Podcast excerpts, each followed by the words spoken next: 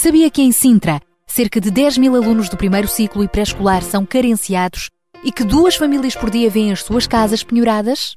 Todos os dias há alguém a precisar de ajuda e você pode ser a solução. Sintra Compaixão, o programa da RCS que abre portas à solidariedade. Sexta-feira, das 8 às 11 da manhã.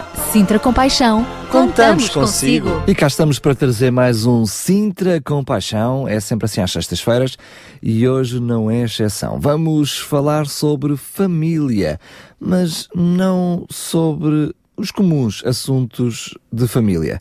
Vamos procurar na sociedade famílias de eh, inspiração e onde eh, encontrar esses modelos de inspiração.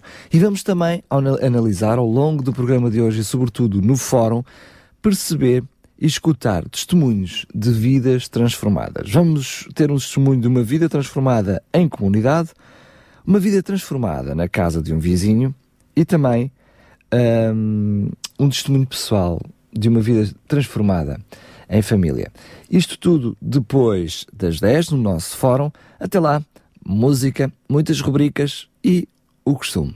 Compaixão. Compaixão por aqueles que estão ao nosso lado. Voltamos à música com Aliança em Ação. Estamos aqui para celebrar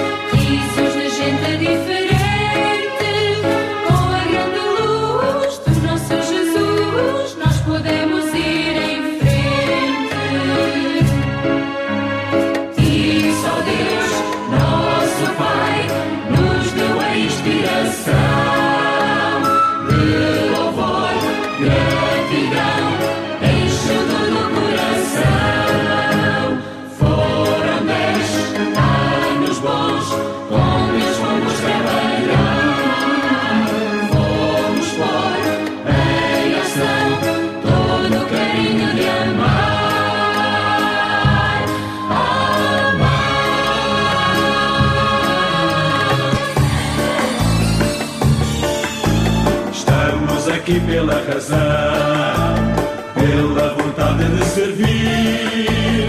Somos aliança e a grande esperança é pelo mundo poder ir. Falar do nosso companheiro, nosso irmão e salvador. Com a voz assim, quando dou por mim, vai Jesus aonde eu for.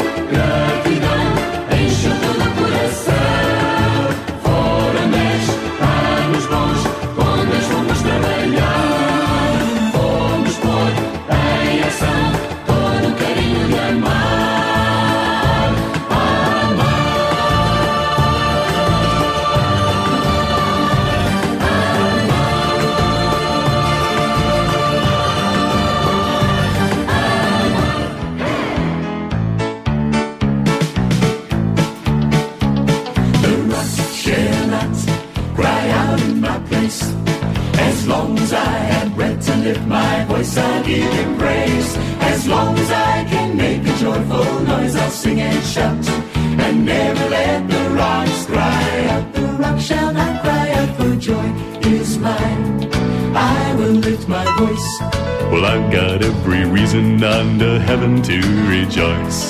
The God I serve is great, exalted high above the earth. Well, all creation shall declare it, but I've got to praise Him first. The rocks shall not cry out in my place. As long as I have breath to lift my voice, I'll give him praise. As long as I can make a joyful noise, I'll sing and shout.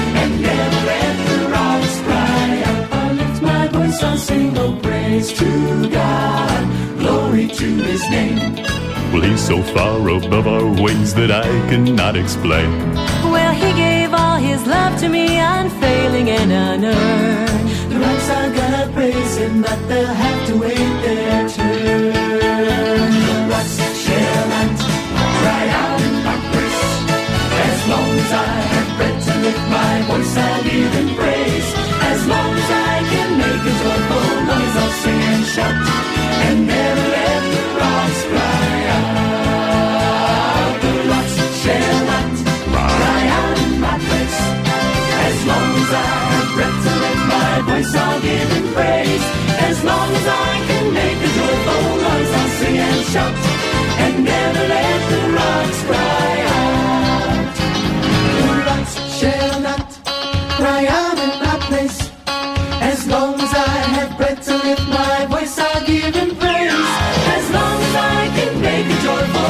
I'll sing and shout.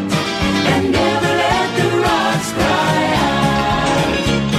As long as I can make a joyful noise, I'll sing and shout. and never let the rocks cry out.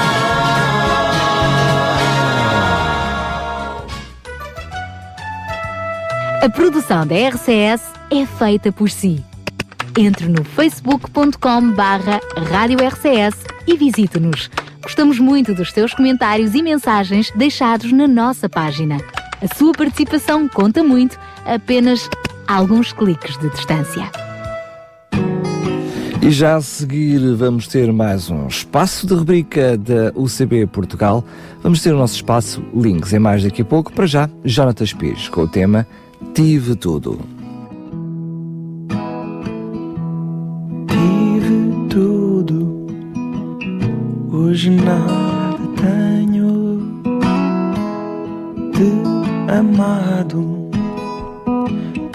Passei a estranho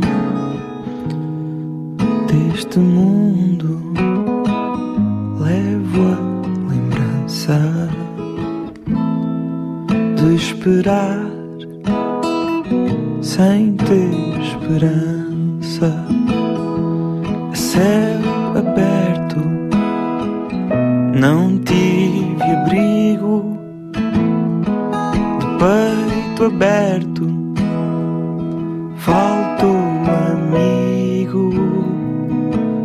coração cheio,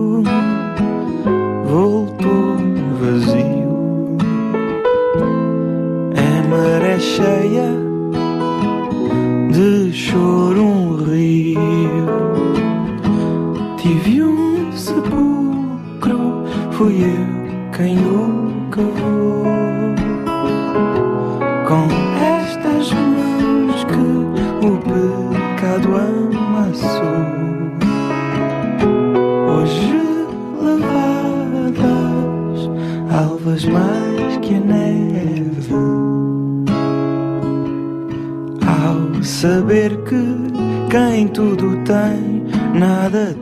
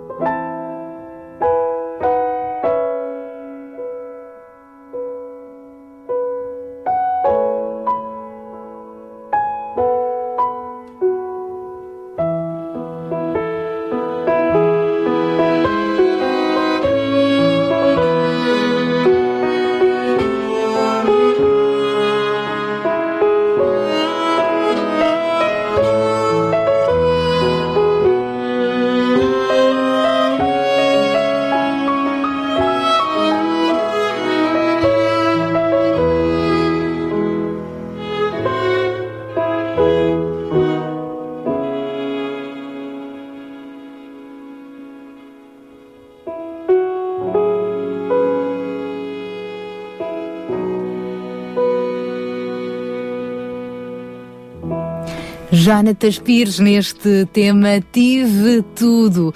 E às vezes é o que acontece. O mais importante realmente é percebermos que se aqui estamos, se respiramos, temos o dom da vida, não é? E aproveitar cada oportunidade, até nas mais pequenas coisas que Deus nos dá a reconhecer que o pouco que temos pode ser muito, pode fazer a diferença e dar graças a Deus confiando que Ele cuida de nós a cada dia. Sintra Compaixão, uma voz amiga. Bom, é verdade, Daniel Galay já lhe deu os bons dias, eu agora também. Daqui a pouco, João Barro junta-se à nossa equipa. Para já, vamos receber mais uma jovem voz fresca, sempre com boas e criativas sugestões para o nosso dia a dia, não é? Então aí está o espaço Weekend com Marta Watson. Bom dia, Marta.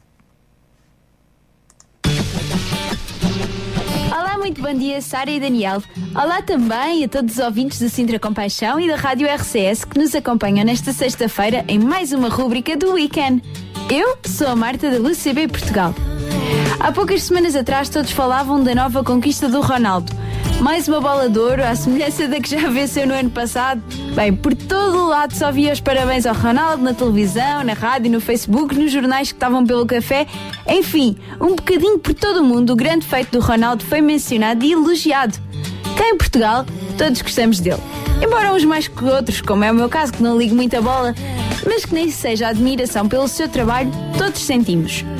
É bom sentirmos que alguém nascido em Portugal, sem muitos recursos económicos, como muitos nós, foi capaz de chegar onde chegou, com o resultado apenas de um grande sonho, algum talento, mas que não seria nada sem os anos e anos de trabalho intensivo que ele sempre dedicou. Infelizmente, apesar de elogiarmos grandes personalidades como o Ronaldo, não somos muitas vezes capazes de termos a mesma perspectiva e opinião quando estamos a comparar ou avaliar o trabalho de outros. Bem, não somos capazes de acreditar que estes são capazes de chegar onde sonham. E muitas vezes até criticamos as pessoas por sonharem demasiado alto. Apesar de todos os contratempos que lhes surgem na vida, grandes personalidades, e não estou só a falar do Ronaldo, mas também de pessoas de todas as áreas, do desporto, da música, da dança, da escrita, da política, da gestão, até das finanças, têm sonhado e alcançado grandes patamares, pessoais ou profissionais, e que dizem ter chegado apenas porque acreditam neles próprios, quando mais ninguém o fez. Na nossa idade, que no fundo é a idade em que construímos os nossos sonhos e temos a oportunidade de começar a trabalhar de verdade neles, somos muitas vezes enfrentados por gigantes obstáculos. Eu já ultrapassei muitos, não sei quanto a ti, mas na minha opinião, se não enfrentaste ainda é porque não começaste a lutar de verdade. Os gigantes aparecem na nossa vida como barreiras, que parece que por mais voltas que possamos dar, não encontramos toda uma forma de as quebrar. Nem por cima, nem por baixo, nem pelos lados. Um gigante urso gordo adormecido que não se levanta na nossa vida para podermos seguir. No entanto, a verdade está mesmo naquilo que estes grandes nos dizem, mas que também podemos encontrar na nossa fé. A verdade é que temos de lutar. Não viemos ao mundo para ficar aqui sentados a comer bolachas e a ver Ronaldos ganhar prémios na televisão. Nós viemos cá para ser e fazer a diferença. E já está na hora de pegarmos no controle da nossa vida e começarmos a fazer aquilo que devemos realmente sonhamos. Tal como na nossa vida, também todas as outras pessoas que conheces têm um propósito e todos os que te rodeiam podem ir muito mais longe do que o sítio onde estão. E é também aí que tu és importante para fazer a diferença na vida dos que te rodeiam, de os ajudar a ir mais longe. Seja motivando-os, fazendo-os acreditar que é possível ou até mesmo ajudá-los na prática, cronometrando os seus sprints ou empurrando-os para aquilo que eles procuram. Hoje é o dia. Começa a mudar a tua vida e ser aquilo que sempre sonhaste. Nós voltamos para a semana para mais um weekend. Até para a próxima, pessoal! Ora, é isso mesmo, grande Marta, Marta Wodsud, que regressa então na próxima sexta-feira, deixando-nos este desafio para termos uma atitude mais proativa perante a vida, não ficarmos só ali, como diz o bom português, a ver passar navios. 91.2 91.2 RCS Em sintonia com a vida. Famílias procuram-se modelos de inspiração, é verdade, desde pequeninos, não é? Nós uh, gostamos de ter modelos, não é? E vamos uh, vendo, uh, às vezes, personagens da televisão, outras vezes da vida real, e, e, pensamos, eu gostava de ser assim quando for grande. E agora que, que já somos mais grandinhos, não é? Continuamos a precisar de modelos.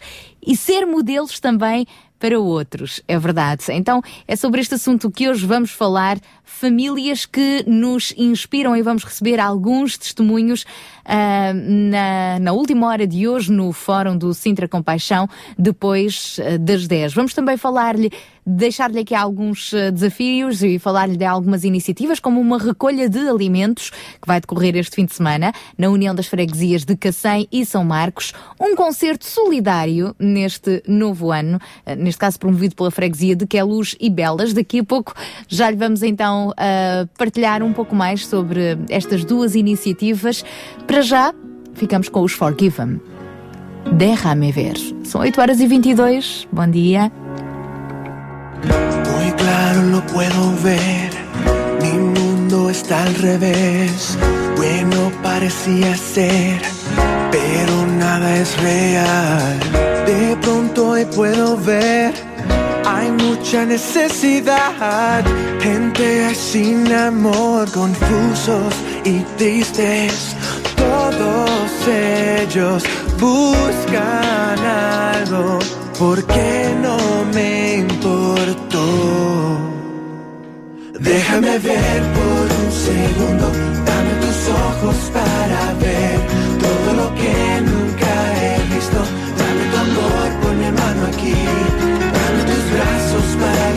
y los que sufren hoy sin ti. Tu corazón, por favor, dame, dame tus ojos para ver. Yeah. Yeah. Yeah.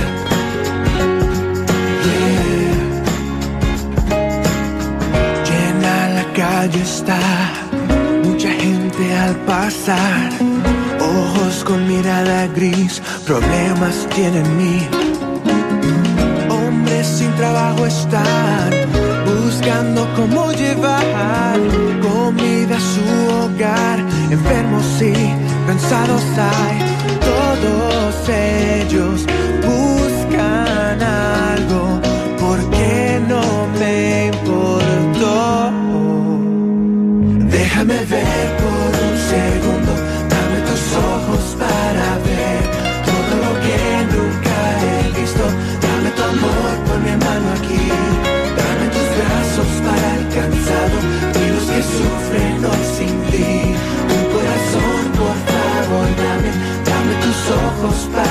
better.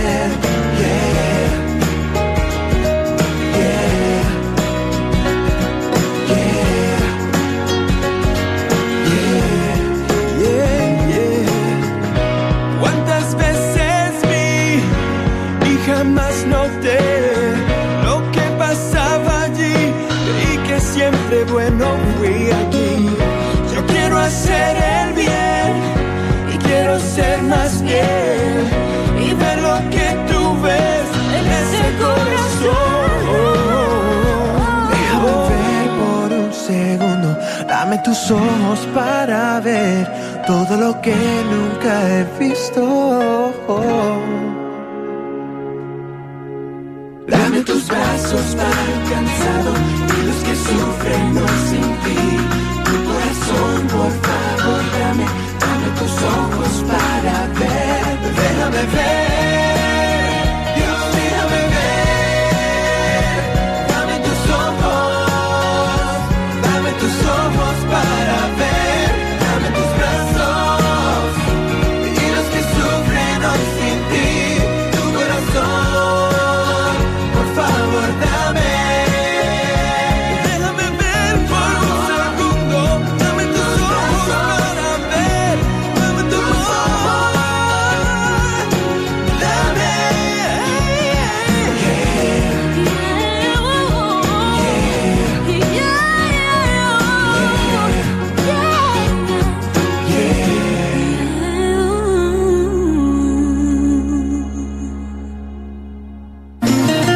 Sintra Compaixão, ao serviço da comunidade. 8 horas e 26 minutos. Vamos em frente no nosso Sintra Compaixão de hoje. É o último Sintra Compaixão do mês, não se assuste, é verdade. E já temos connosco mais alguém, mais uma voz amiga para eh, participar connosco, como já é habitual, às sextas-feiras no espaço Mil Palavras. E vamos lá ver quantas, em quantas palavras é que ele vai eh, estar a partilhar connosco mais um tema da atualidade. Mas um conselho, não esteja a contar as palavras, esteja antes a ouvir atentamente. É isso mesmo? E depois, claro, reflita também sobre o assunto. Desta vez ele faz connosco em direto, via telefone. Olá, bom dia, Ruben. Olá, Sara, muito bom dia. Bom dia aos ouvintes também. Bom, de facto é mesmo melhor não contar as palavras, eu também não as contei, por isso. Vamos- Acho que é um exercício um bocadinho longo demais, digo eu. É, e mais importante, e mais importante do que estarmos aqui a contar palavras que realmente dava sono, não é? Como- quase como contar carneirinhos para dormir. é ouvirmos atentamente o que nos trazes hoje. Olha, mais uma vez bom dia, bom dia para ti e também para o Daniel. Não sei se ele está em estúdio, ainda- não o ouvi. Este- Mas, já esteve e já vai voltar. Já, já esteja já vai voltar. Então, um bom dia, um bom dia largo depois quando ele chegar. Ah, bom dia também a todos os ouvintes. Os desejos de uma ótima sexta-feira, de um bom final de semana também. Esta, esta semana temos aqui um, um assunto novo, ah, como todos ouviram. Aliás, foi, muito mediático na- nas televisões, não só em Portugal, ah, na, na- na Europa, como em todo o mundo. Houve eleições na Grécia. E, e- e- houve uma, uma vitória de um partido que é o Siriza, que, que gerou eh, uma grande onda, em alguns casos de otimismo, no- normalmente associado mais a algumas ideias de esquerda, noutros casos eh, nem tanto otimismo, eh, mas isso é de facto a democracia, não é? Quando nós vivemos em democracia, arriscamos a ver alguns desfechos inesperados e há poucos anos seria completamente inesperado que um partido que é de esquerda e que tem aqui até alguns toques radicais conseguisse chegar ao governo num país de uma União Europeia onde normalmente ah, somos governados nos, nos Estados pelo centrão, não é? o centro-esquerda ou o centro-direita. Em Portugal tem sido ah, ah, ou, pelo, ou pelo Partido Social Democrata ou pelo Partido Socialista. Na maior parte dos países acaba por ser, da Europa acaba por ser o mesmo género. Isto, claro que nos ah, faz pensar um pouco quais são as consequências, porque realmente é uma forma de fazer, eh, não só de fazer política, como de ver a própria política, um pouco diferente daquela que nós estamos habituados. Eh, Faz-nos pensar um pouco de que forma é que isto vai, ou que consequências é que vai trazer para a forma como nós construímos e vemos o nosso continente europeu. E temos falado tantas vezes, até por causa desta situação da segurança e do terrorismo islâmico, eh, temos falado aqui algumas vezes dos valores sobre os quais nós temos construído este, este lado do mundo, especialmente o nosso continente europeu, e provavelmente as consequências serão algumas. Nós tivemos, por exemplo, esta semana ah, sinais bastante evidentes de uma certa humanização do sistema grego, readmitindo funcionários públicos que tinham sido despedi- despedidos, mas também, por outro lado, tivemos alguns elementos preocupantes. O caso, não sei se os ouvintes ah, têm estado com atenção, mas o caso, por exemplo, da aproximação à Rússia, uma Rússia que é claramente, representa muitas coisas, o contrário ah, ah, daquilo que são os valores que a Europa tanto defende, como, por exemplo, a, a tolerância. Mas vale a pena deixarmos um pouco o Siriza para trás, o tempo vai se encarregar de mostrar o resultado, se é bom ou se foi menos bom. ou se será menos bom das políticas que começam agora a ser seguidas.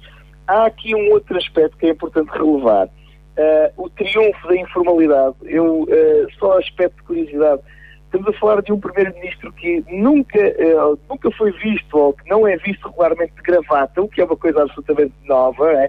este lado mais informal, mas também alguém que faz parte de uma nova geração. Estamos a falar de um político que tem 40, 40, 41 anos, salvo erro, e que faz parte de uma nova geração de políticos mais jovens e menos experientes. E, e, e permitam-me dizer que eu tenho, de facto, uma expectativa sobre esta nova geração, independentemente das suas ideias políticas, e creio que chega o tempo de nós lhe darmos espaço e retirarmos, de certa forma, o palco àqueles que, durante todas estas décadas, nos têm governado e desgovernado e com alguns resultados, infelizmente, conhecidos e alguns deles mesmo conhecidos na pele. Nós precisamos mesmo de uma nova geração que seja comprometida no seu esforço e descomprometida nos seus interesses e que seja também capaz de construir sobre os grandes avanços que os nossos países e o nosso continente europeu têm conseguido nos últimos 60 anos, ou seja, após a Segunda Guerra Mundial. Agora, para que isso seja uma realidade, a nossa atitude tem que mudar. E porquê? Porque nós temos muitas vezes ostracizado e desmotivado as novas gerações e, e, e fazemos sendo críticos muito mordazes das mesmas, por, sem exceção. E, e, eu creio que nós basta recuarmos alguns anos, depend, dependendo, claro, da idade de cada um dos nossos ouvintes. Nós relembramos que, regra geral, sofremos, quando somos a nova geração, sofremos sempre da desconfiança uh, e que não ajuda nada e não assegura esta solidariedade e o caráter multigeracional no qual nós temos construído o nosso, o nosso, os nossos países, o nosso continente e que se tem encarregue de, de, de, assegurar que aqueles que nascem aqui na Europa têm a oportunidade de construir este projeto também, este sonho, em cima destes valores. Agora, em primeiro lugar, o que é que nós precisamos? Na minha opinião, nós precisamos de intencionalidade.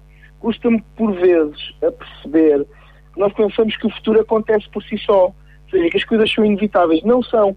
Nós devemos entender que a única inevitabilidade relativamente ao futuro é que se prende com o tempo. Ou seja, perceber que ele é de facto firme e constante no seu avanço. Mas de resto, as realizações do futuro, elas não são inevitáveis.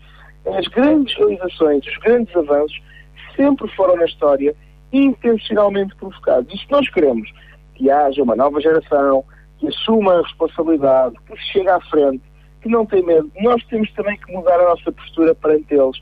Temos que pensar em como é que lhes vamos dar espaço, que condições é que lhes vamos dar para que essa geração possa inclusivamente fazer melhor do que nós. E, e digo isto sinceramente, sem uma aplicação exclusiva à política ou à sociedade, mas também a nós mesmos. Porque o nosso futuro não vai cair do céu. Ele vai precisar de ser provocado, ele vai precisar de ser pensado e trabalhado. E a nossa aposta nos mais novos, mesmo que nós estejamos a falar, por exemplo, dos nossos filhos, tem de ser diferente, tem de ser mais bem pensada, tem de ser menos crítica, menos agressiva, mais conselheira e mais carregada até de uma coisa chamada escuta ativa, onde nós ouvimos de uma forma ativa aquilo que o outro lado, aquilo que os mais novos têm para dizer. Isso, isso faz com menos proximidade, ou, aliás, com mais proximidade, perdão, e resolvendo este conflito latente entre gerações, que tantas vezes acaba por ferir autenticamente os nossos países e sociedades e, e, e torna impossível voltarmos a um ponto de retorno. Por isso eu hoje quero deixar uma ideia para todos os nossos ouvintes, mudar a maneira como nós olhamos para a nova geração, exterminar os estereótipos que muitas vezes estão aqui dentro da nossa cabeça, mas ajudar, em vez disso, ajudar esta mesma geração e levantando-a para que ocupe o seu lugar. Talvez tenhamos menos aquilo que nós chamamos da geração morangos, ou até a geração arrasca, que por exemplo foi a geração em que eu cresci, desculpa a expressão, mas era mesmo esta que era utilizada. E passemos a entender que o contributo de cada geração é fundamental para o futuro da humanidade. Já que falamos aqui tantas vezes, e este é um programa sobre compaixão, Sara, uh, e, e, falamos tantas vezes sobre compaixão sobre aqueles que necessitam, por que não? Temos também compaixão e sermos compassivos para com aqueles que são o futuro da nossa sociedade. Isso significa, por vezes, ser menos críticos, sermos mais lentos a apontar o dedo, sermos mais rápidos a entender, sermos mais rápidos a encaminhar e ajudar uma geração que não tarda nada, falta meio dúzia de anos, vai acabar por ter o nosso mundo e as grandes decisões vão estar nas, nas suas mãos. É verdade. Muito obrigada, então, Ruben, por uh, nos fazeres uh, olhar e perceber que é mesmo importante investir nesta nova geração, geração com paixão. É mais do que, mais do que isso. Muito obrigada, Ruben. E um grande abraço. Deus. Até à próxima sexta-feira, se Deus quiser. Adeus, até para a semana. Até para a semana. Ora bem, então ficamos com mais este apontamento de mil palavras da UCB Portugal e agora trazemos-lhe mais um jovem desta nova geração, Marcos Martins, no tema Minha Esperança.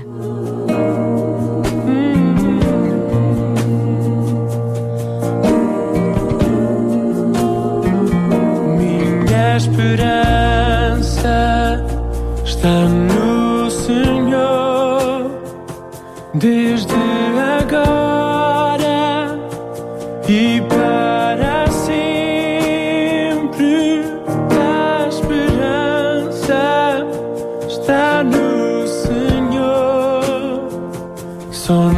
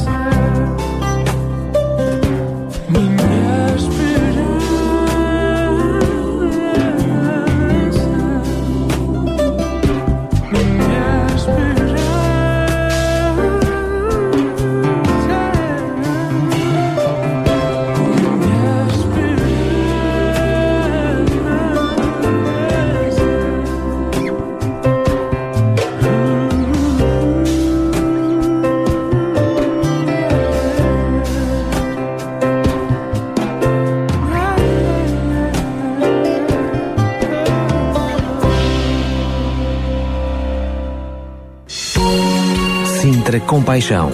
Paixão por Cristo e compaixão pelas famílias do Conselho de Sintra.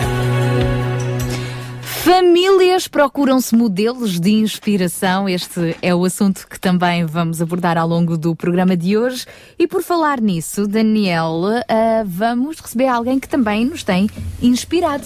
É isso mesmo, o nosso João Barros, que de madruga para estar connosco aqui de manhã e que já que está connosco e queremos que, para além de nos brindar com a sua presença e com os bons dias aqui no estúdio, brinde também os nossos ouvintes com os teus bons dias. Bem, com esta apresentação, vai lá, vai. Hoje, isto... Andei a treinar a noite toda. Estou a ver, estou a ver. Vocês andaram os dois a treinar a noite toda. bom dia, Daniel, bom dia, Sara. Um dia a todos os nossos ouvintes. É sempre um prazer estar aqui convosco. Obviamente, é sempre uma alegria. Aprendemos, ouvimos. eh, hoje em dia não é pouca coisa ouvirmos uns aos outros e, e partilharmos uns com os outros eh, aquilo que de alguma maneira Deus tem, tem feito na nossa vida e através da nossa vida, não é? Portanto, sim, é sempre uma, uma alegria. Eu acho que Deus tem servido de inspiração para todos nós ao longo destes programas todos, não é? Eh, e vamos nos inspirando sempre nele eh, em tudo aquilo que nós fazemos. Eu acho que Sintra Compaixão, acho não, tenho a certeza, é um programa de inspiração de Deus acima, acima de tudo e, e creio que muitos irão se sentir inspirados eh, por este programa. Sendo que a bom da verdade e da justiça, eh, este tema que trouxemos para este programa não é propriamente uma inspiração ou uma novidade.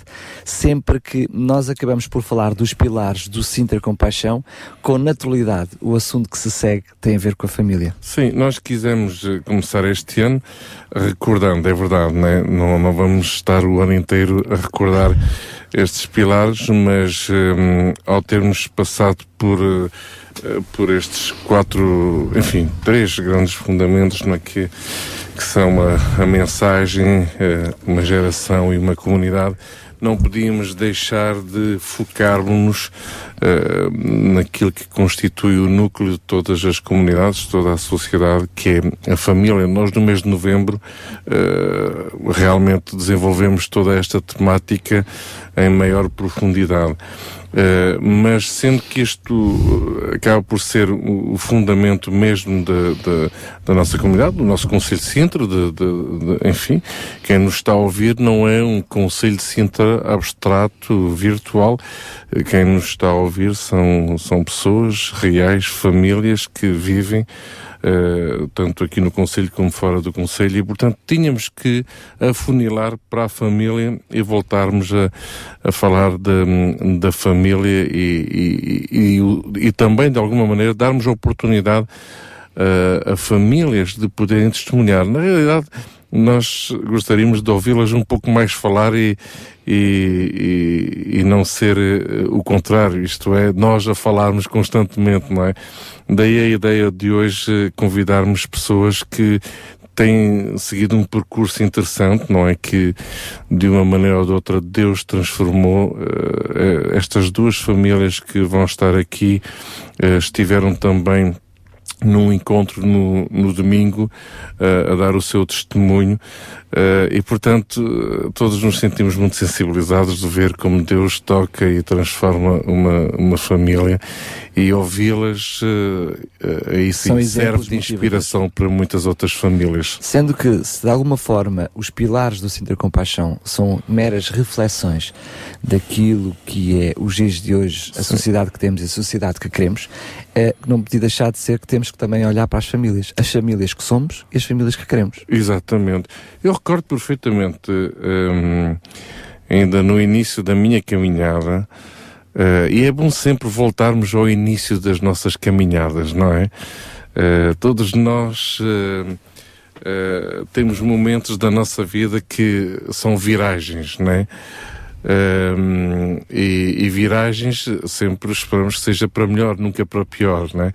Mas mesmo quando elas acontecem para pior, pronto, pelo menos que nós possam- possamos identificar que é uma viragem que não é assim tão positiva. Mas quando eu recordo o início da, da minha caminhada, eu recordo sempre com aquela hum, ideia inicial de que queria ter uma família eh, feliz, uma família eh, amorosa, uma esposa, um filho. E isso, claro, quando eu, quando eu pensava nisso, obviamente desejava isso e pedia isso a Deus, mas claro que à minha mente vinham outras famílias, né? Eu gostava de ser como aquela família, eu gostava de ser como aquele pai, eu gostava de ser como aquele marido. Ou gostava de ter uma esposa como aquela esposa, ou ter um filho.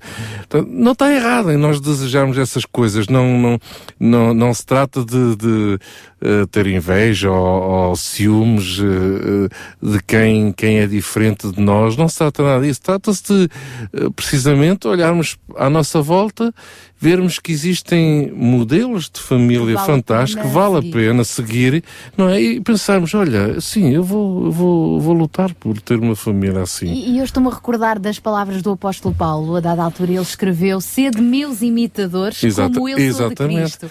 Portanto, o ser Exatamente. imitador não é vestir da mesma maneira, falar. Exatamente. Todos temos as nossas personalidades, mas temos realmente ah, ali referências e nós. De uma forma Exatamente. mais simples, seguir os bons exemplos. Nem mais, é isso Exatamente, mesmo. exatamente. E eu recordo-me também de uma, já não é o apóstolo Paulo, já é uma pessoa bem mais próxima de nós no tempo e no espaço, a psicóloga Bertina Tomé, ah, diretora da revista Mulher Criativa, ah, Criativa aqui em- ah, há bem pouco tempo atrás. Ela escreveu, tem escrito vários livros direcionados para a família e para os casais, e a propósito do seu último livro, ela dava conta que hum, há, há muitos jovens que hoje não querem casar.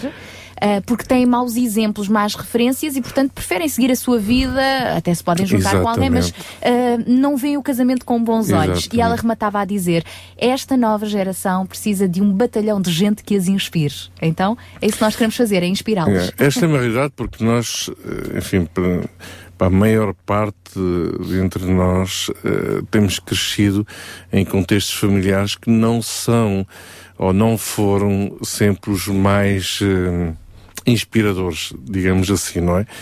Eh, o bom neste processo todo é que Deus sempre nos leva a honrar os nossos pais, independentemente deles terem sido os melhores pais ou não.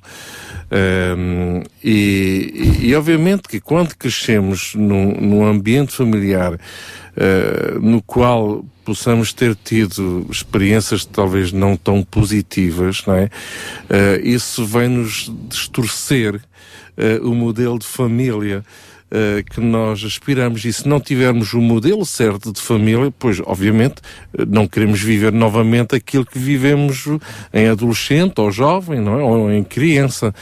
Um, e, e, é nestas situações que realmente uh, Deus faz um trabalho fantástico, porque uh, é nesses momentos que nós entendemos que, enfim, os nossos pais foram o que foram, porque também os pais deles também não foram, uh, ou não tinham um, um entendimento de, de, da verdade, de alguma forma, não é? E, portanto, Uh, enfim, tem sido um autêntico milagre hoje em dia vermos famílias que tomam a decisão de dizerem não, eu, eu não quero seguir o caminho que os meus antepassados seguiram e o desejo é sim levar uma vida que agrada a Deus. Mas até é mais longe, João. Podemos afirmar claramente que hoje em dia, se queremos ser famílias segundo uh, o modelo de Deus e segundo o modelo de Jesus, temos que ser famílias contracorrente de, não, da própria sociedade. Ou seja, não é apenas dos maus exemplos, sim, mas daquilo sim, que é o, o, conceito da maioria, o que é mais complicado ainda. Não é? Perfeitamente. Uh, é um grande desafio esse. Olha, e depois desta conversa, só me apetece mesmo é arrematar continuando a, a, pensar sobre o assunto ao qual nós vamos voltar no fórum de hoje, precisamente com o tema família, de Regis Danise.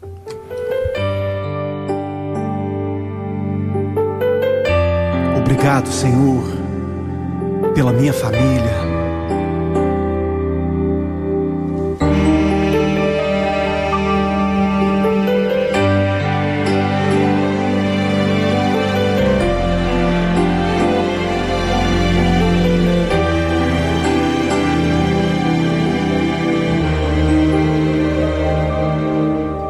Agradeço pela minha família e por tua presença no meu lar. Te agradeço pelo pão de cada dia que o Senhor nunca deixou faltar. Te agradeço pela nossa harmonia. Só em Ti, Senhor, podemos confiar. Já te agradeço pelas tuas maravilhas e os milagres que ainda há de operar.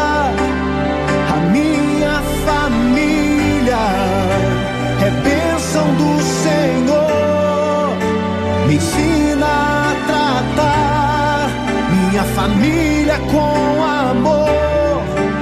Edifica minha casa para o teu louvor.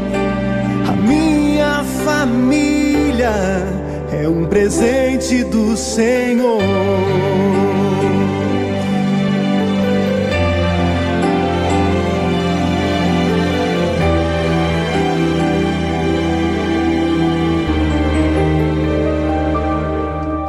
Agradeço pela minha família e por tua presença no meu lar. Te agradeço pelo pão de cada dia que o Senhor nunca deixou faltar. Te agradeço pela nossa harmonia. Só em Ti, Senhor, podemos confiar. Já te agradeço pelas tuas maravilhas e os milagres que ainda há de operar. A minha família é bênção do Senhor. Me ensina a tratar minha família com amor. Edifica minha casa para o teu louvor. A minha família é um presente do Senhor. A minha família é bênção do Senhor. Me ensina a tratar minha família com amor. Edifica minha casa para o teu louvor. A minha família é um presente do Senhor. A minha família é bênção do Senhor. Eu convido a você a dar um abraço nessa pessoa que você tanto ama. E se você não está perto dessa pessoa, liga para ela, diga eu te amo, você é muito importante para mim. A minha família é um presente do Senhor. A minha família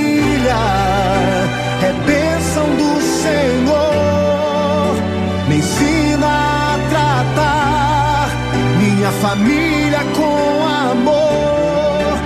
Edifica minha casa para o teu louvor. A minha família é um presente do Senhor.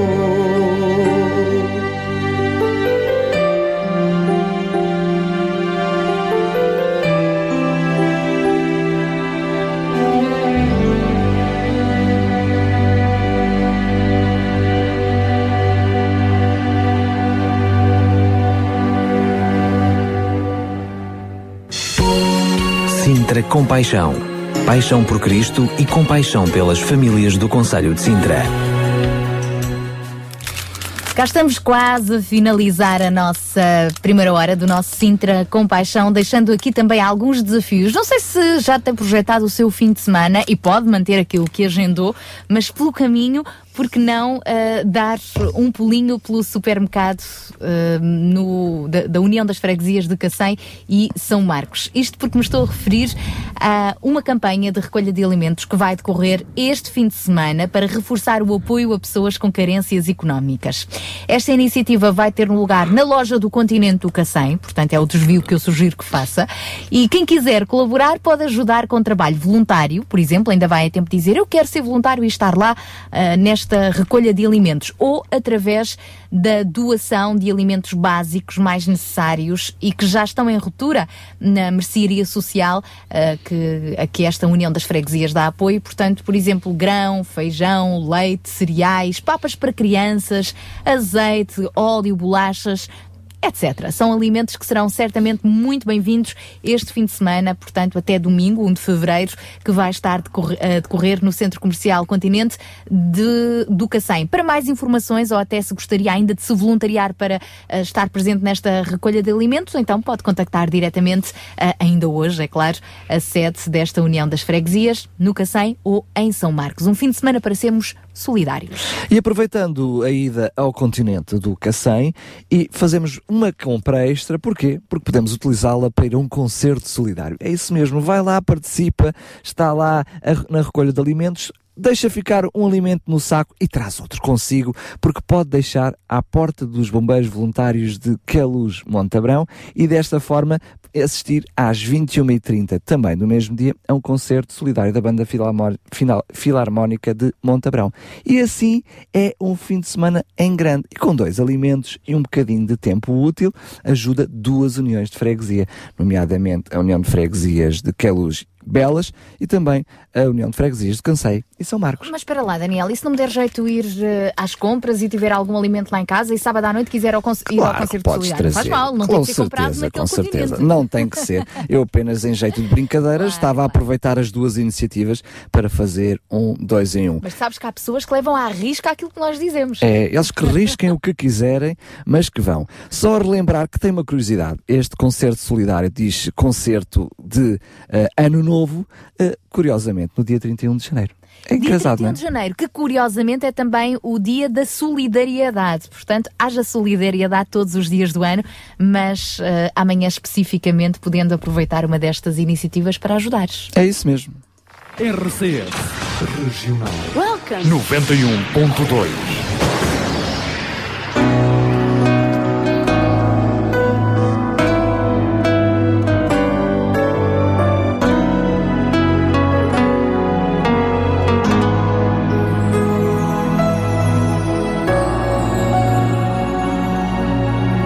Cristo desceu neste mundo de dor, renegou seu poder por amor. O seu trono deixou para morrer numa cruz, dando a vida ao vil pecador.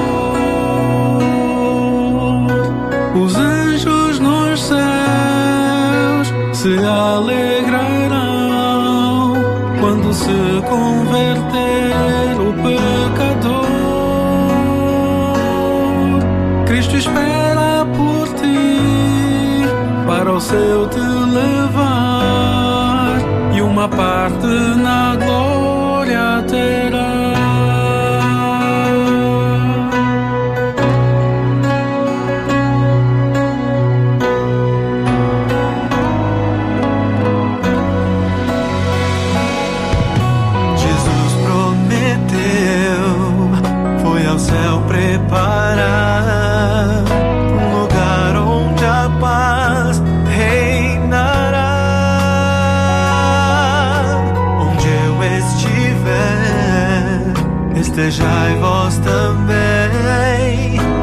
nas mansões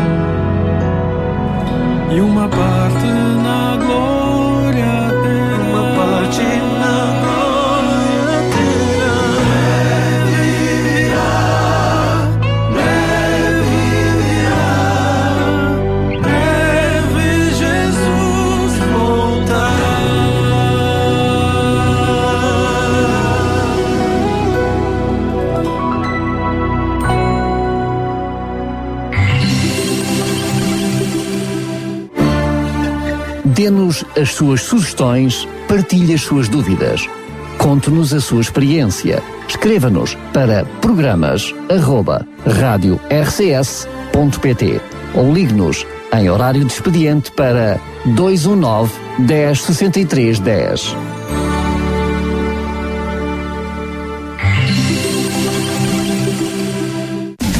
Você está a ouvir a RCS. Bom dia. Sabia que em Sintra, cerca de 10 mil alunos do primeiro ciclo e pré-escolar são carenciados e que duas famílias por dia vêm as suas casas penhoradas? Todos os dias há alguém a precisar de ajuda e você pode ser a solução. Sintra Compaixão, o programa da RCS que abre portas à solidariedade. Sexta-feira, das 8 às 11 da manhã. Sintra Compaixão, Contamos consigo. Pensei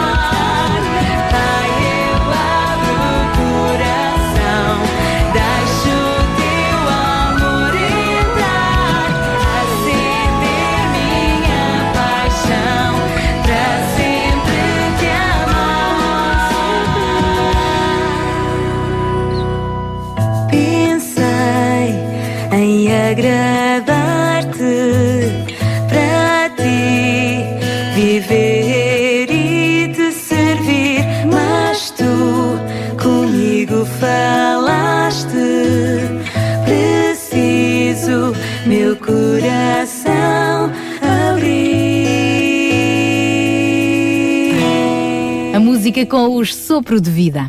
E agora chegou a altura de abrirmos mais uma vez os nossos braços para receber mais um amigo que nos vai trazer mais uma rubrica. Carlos Pinto Leite, com o espaço Links. Bom dia a todos os ouvintes da RCS, bom dia Sara, bom dia Daniel. Sou Carlos Pinto Leite, estou aqui novamente no programa Sintra Compaixão em nome da UCB Portugal e hoje quero-vos apresentar a Casa da Criança de Tires. Fica já a referência do site para não esquecerem www.casadacriançatires.net. Tem também uma página no Facebook. A Casa da Criança é um centro de acolhimento temporário que acolhe crianças entre os 13 e os 10 anos, filhas de reclusas do estabelecimento prisional Tires e crianças noutras situações de risco, retiradas às suas famílias biológicas e que aguardam a definição do seu projeto de vida. Os objetivos desta instituição são, para além da satisfação das necessidades básicas das crianças, promover a sua reintegração nas famílias de origem. E aqui, as crianças beneficiam, por exemplo, de integração escolar, apoio pedagógico, apoio psicológico, atividades de desporto, integração no projeto das famílias amigas e integração nas colónias de férias. Passo a referir alguns dos projetos da Casa da Criança de Tires, por exemplo, o projeto Oficina de Mães, que decorre no estabelecimento prisional de Tires e que procura munir as mães das competências parentais e, a par destas, também são trabalhadas competências pessoais e sociais visando a não reincidência no crime. Ainda também o projeto Famílias Amigas, que promove o acolhimento voluntário e gratuito de crianças da Casa da Criança de Tires por famílias idóneas, seja durante um período de uma manhã, uma tarde ou uma noite, ou também um fim de semana e ainda um período de férias.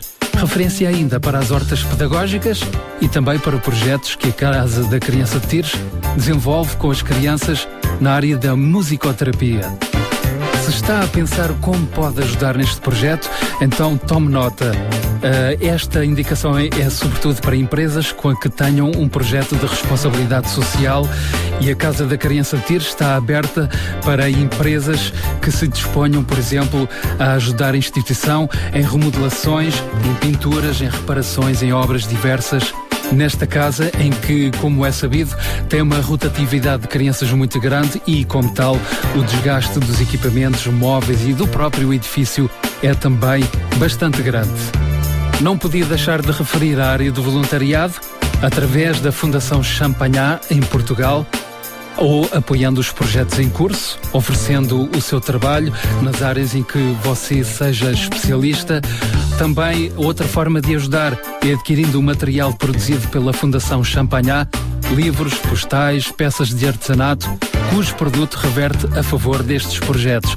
Ou ainda oferecendo um donativo, ajuda em géneros, bens de primeira necessidade, higiene, roupa, ou fazendo com que 0,5% do seu IRS reverta a favor desta instituição.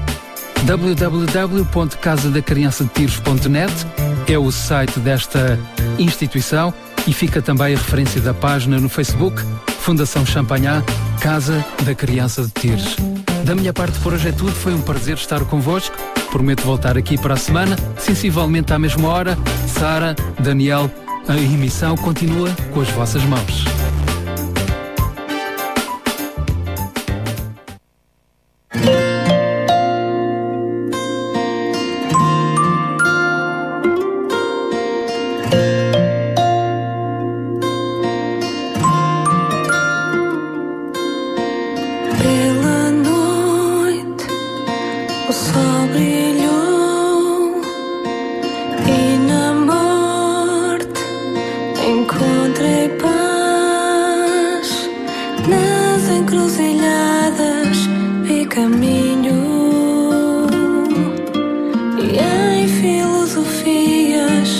Filosofias me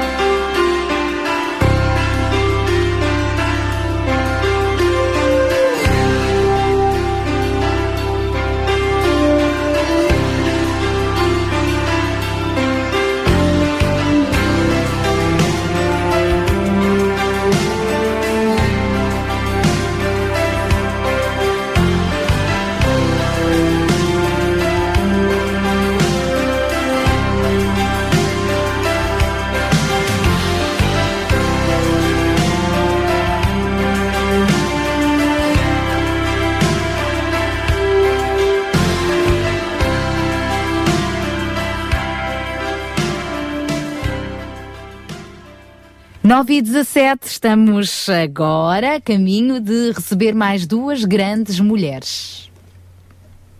Vamos receber as nossas amigas Sara Catarino e Sónia Simões em Mulheres de Esperança. Então vamos a isso. Elas hoje vão nos falar de histórias de vida. Até tem tudo a ver com o que nós vamos falar também no nosso fórum de hoje: testemunhos de vida. Mulheres de Esperança. Música, entrevistas, temas do seu dia a dia. Para mulheres que teimam em ter fé na vida. Hoje vamos aqui contar-lhe mais uma história de vida de uma mulher chamada Hermínia. Como noutras ocasiões anteriores, eh, infelizmente não nos foi possível trazer aqui a nossa amiga, mas apontámos tudo o que ela nos disse e por isso vamos contar a sua história na primeira pessoa, tal como ela nos a contou. Eu tinha-lhe tanta raiva pelo que ele fizera para destruir a nossa família. Continuava distante de mim, dos filhos, mas não apenas isso. Por fim descobri que estava infectada por ele com HIV. Fiz muitos testes durante seis meses e finalmente o último teste dava positivo. Fiquei aterrada, humilhada e cheia de medo com este resultado nas mãos. Sara, só por estas palavras já dá para perceber que a mulher de quem hoje vamos falar deve ter passado por momentos de profunda aflição e terror. E depois destes primeiros momentos, o que aconteceu à Hermínia? Ficou furiosa com o marido? Vamos continuar a ouvir e a aprender hoje com a Hermínia no seu programa Mulheres de Esperança.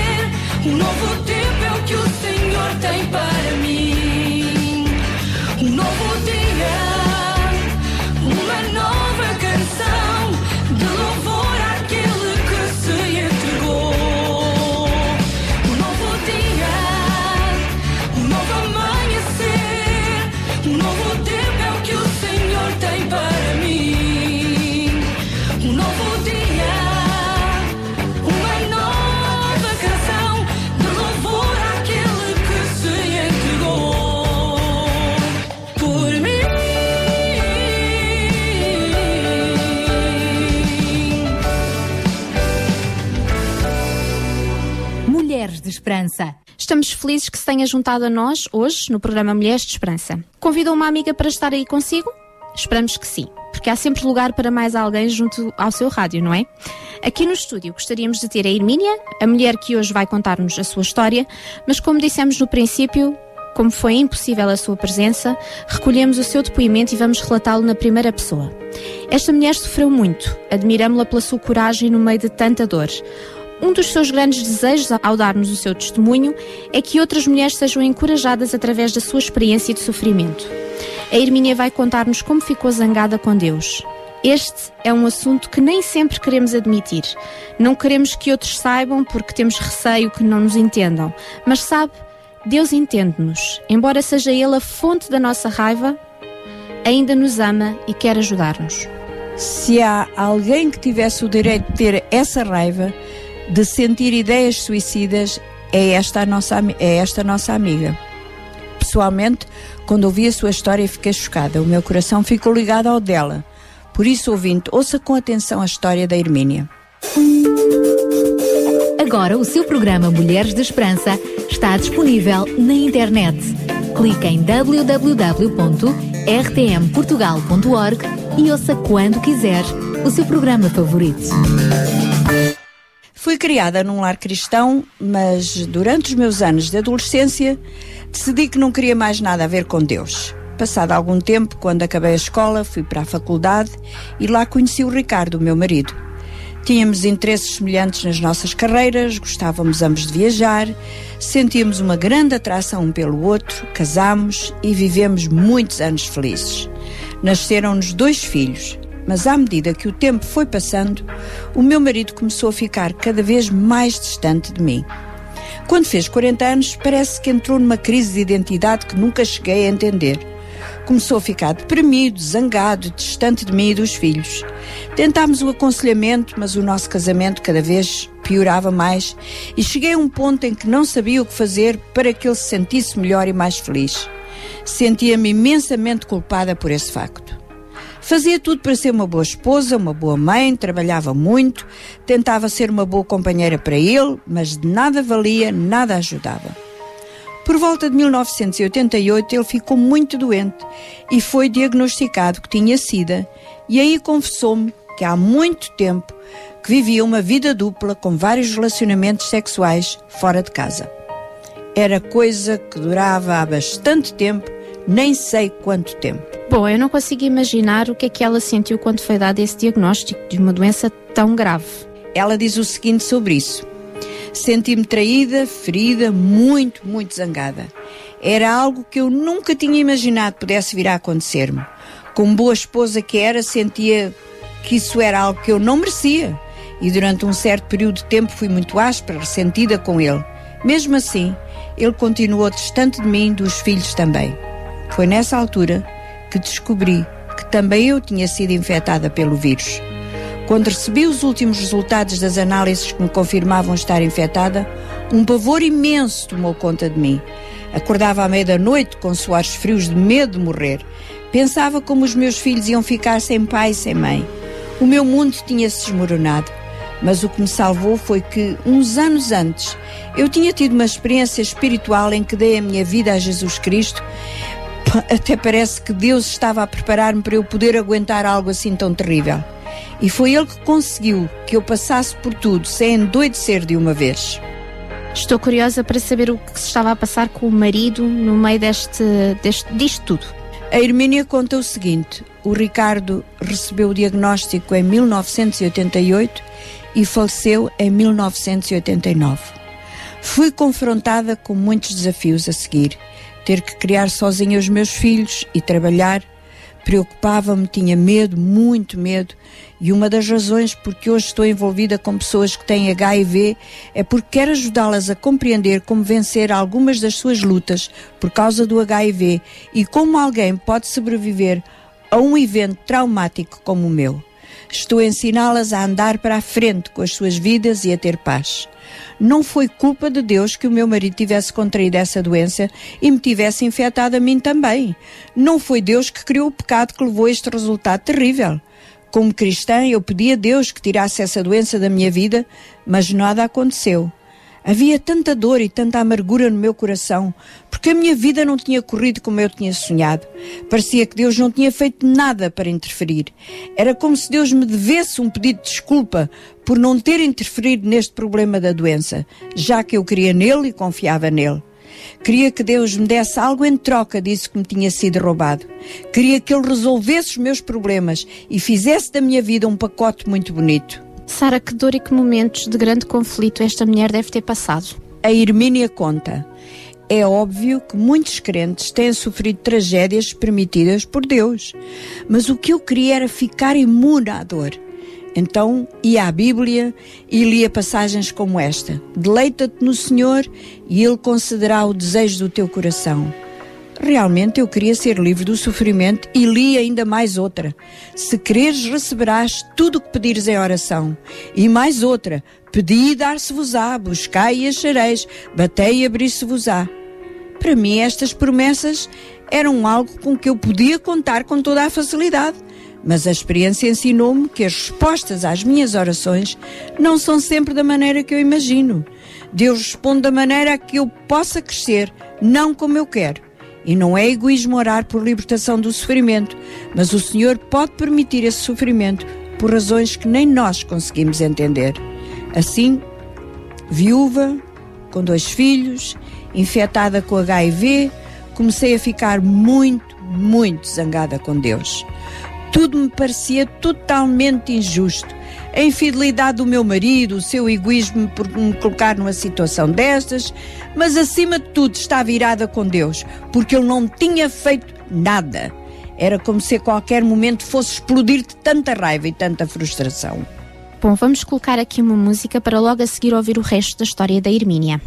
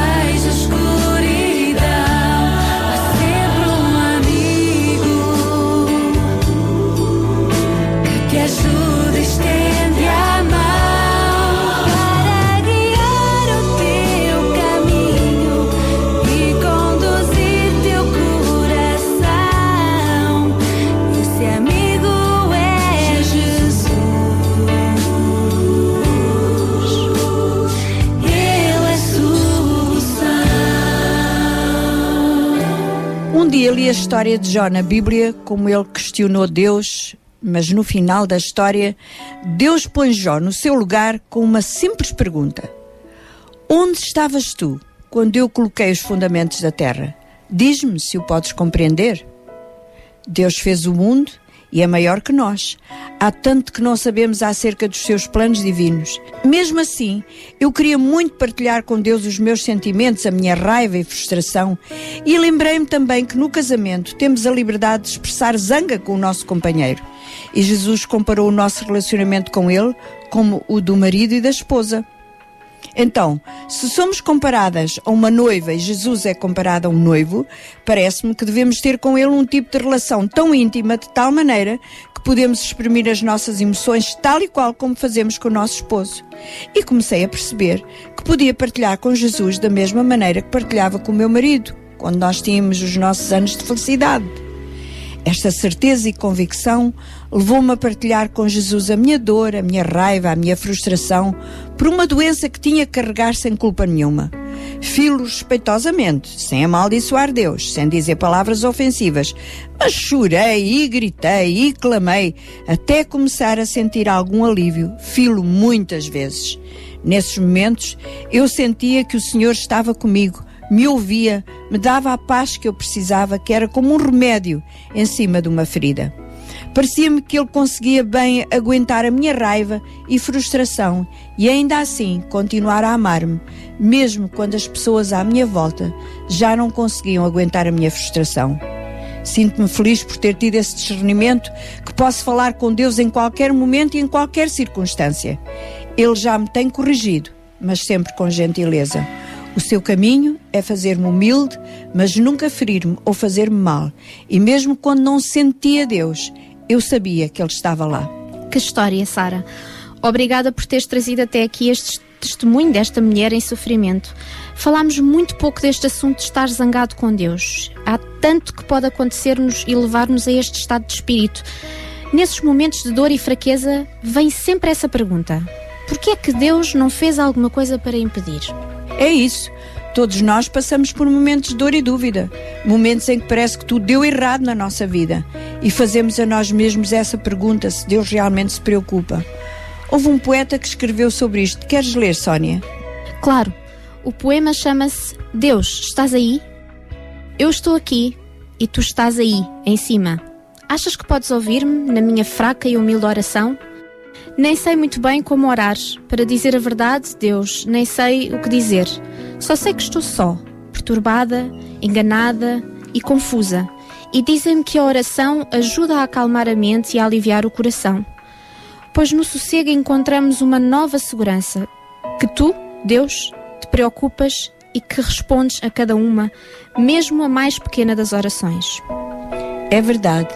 Deus ouve e responde. Falámos nisso no programa da semana passada, lembra-se? E tal como a Hermínia, podemos dizer: Ele já me tem corrigido, mas sempre com gentileza. O seu caminho é fazer-me humilde, mas nunca ferir-me ou fazer-me mal. E mesmo quando não sentimos Deus, eu sei que Ele está lá. Mais fiável ainda que as palavras da Hermínia são as palavras da Bíblia, as palavras de Deus. Deus nunca falha a sua promessa, Ele não mente como os homens. No livro dos Salmos, lemos que Deus é comparado a uma águia que voa sobre os seus filhotes, protegendo-os. Cobre-nos com as suas penas e debaixo das suas asas temos refúgio. A sua fidelidade protege-nos. Claro que Deus não é um pássaro e não tem penas. É apenas um quadro lindo e maravilhoso, como uma águia protege as suas crias. Do mesmo modo, Deus cuida de nós. Lembro de uma altura da minha vida em que estava tão frustrada que disse a Deus: Senhor, não quero falar mais contigo. E cada vez que começava a orar, a orar lembrava-me e dizia logo a seguir: Ah, pois, Deus, eu não falo contigo. Mas estou tão feliz que Deus tem paciência e misericórdia. Um dia percebi que até as minhas palavras de raiva ele ouvia e nunca me virava às costas. Estava lá, firme, à minha espera. Pois é, Sara, o tempo passou e nós vamos terminar por hoje. Encorajamo-la ouvinte, se você está zangada com Deus, mesmo assim continua a falar com Ele. Ele entende a sua dor e ama. Não vai virar-lhe as costas mesmo nesse estado. Porque Deus é bom e a sua misericórdia é para sempre. Porque Deus é bom e a sua misericórdia é para sempre.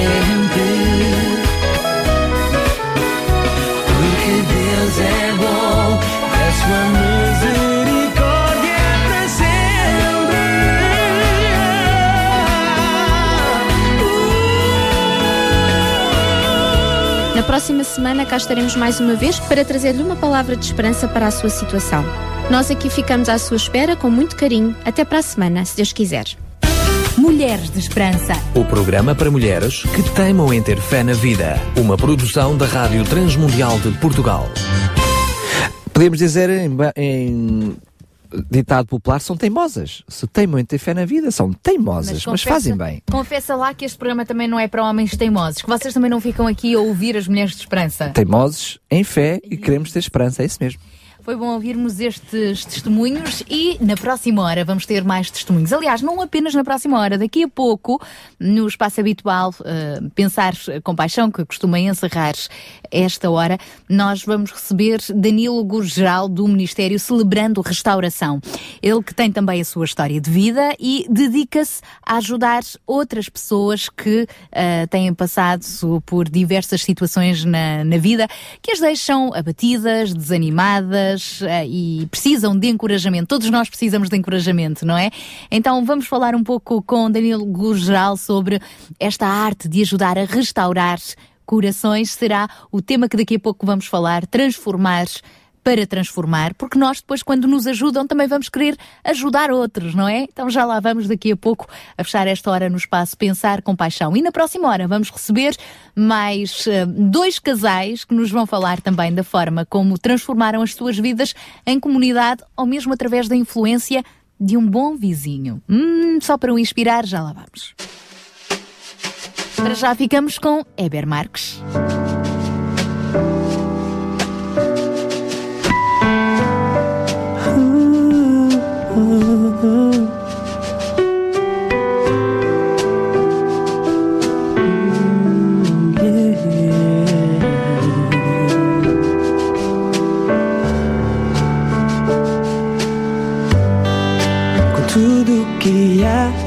Em mim. Eu te louvarei com todas as forças que tens me dado. Eu te adorarei. Jamais meus olhos verão alguém como tu me envolve. Como fazes tu? Deus como tu. Jamais alguém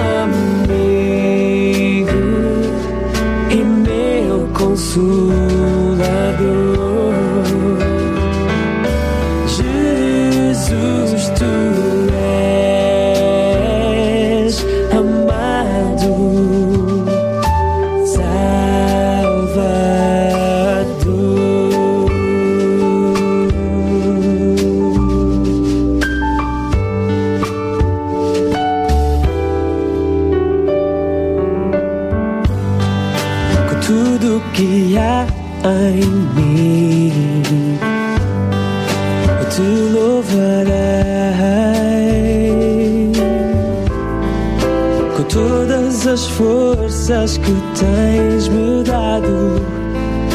Eu te adorarei. Jamais meus olhos verão alguém como tu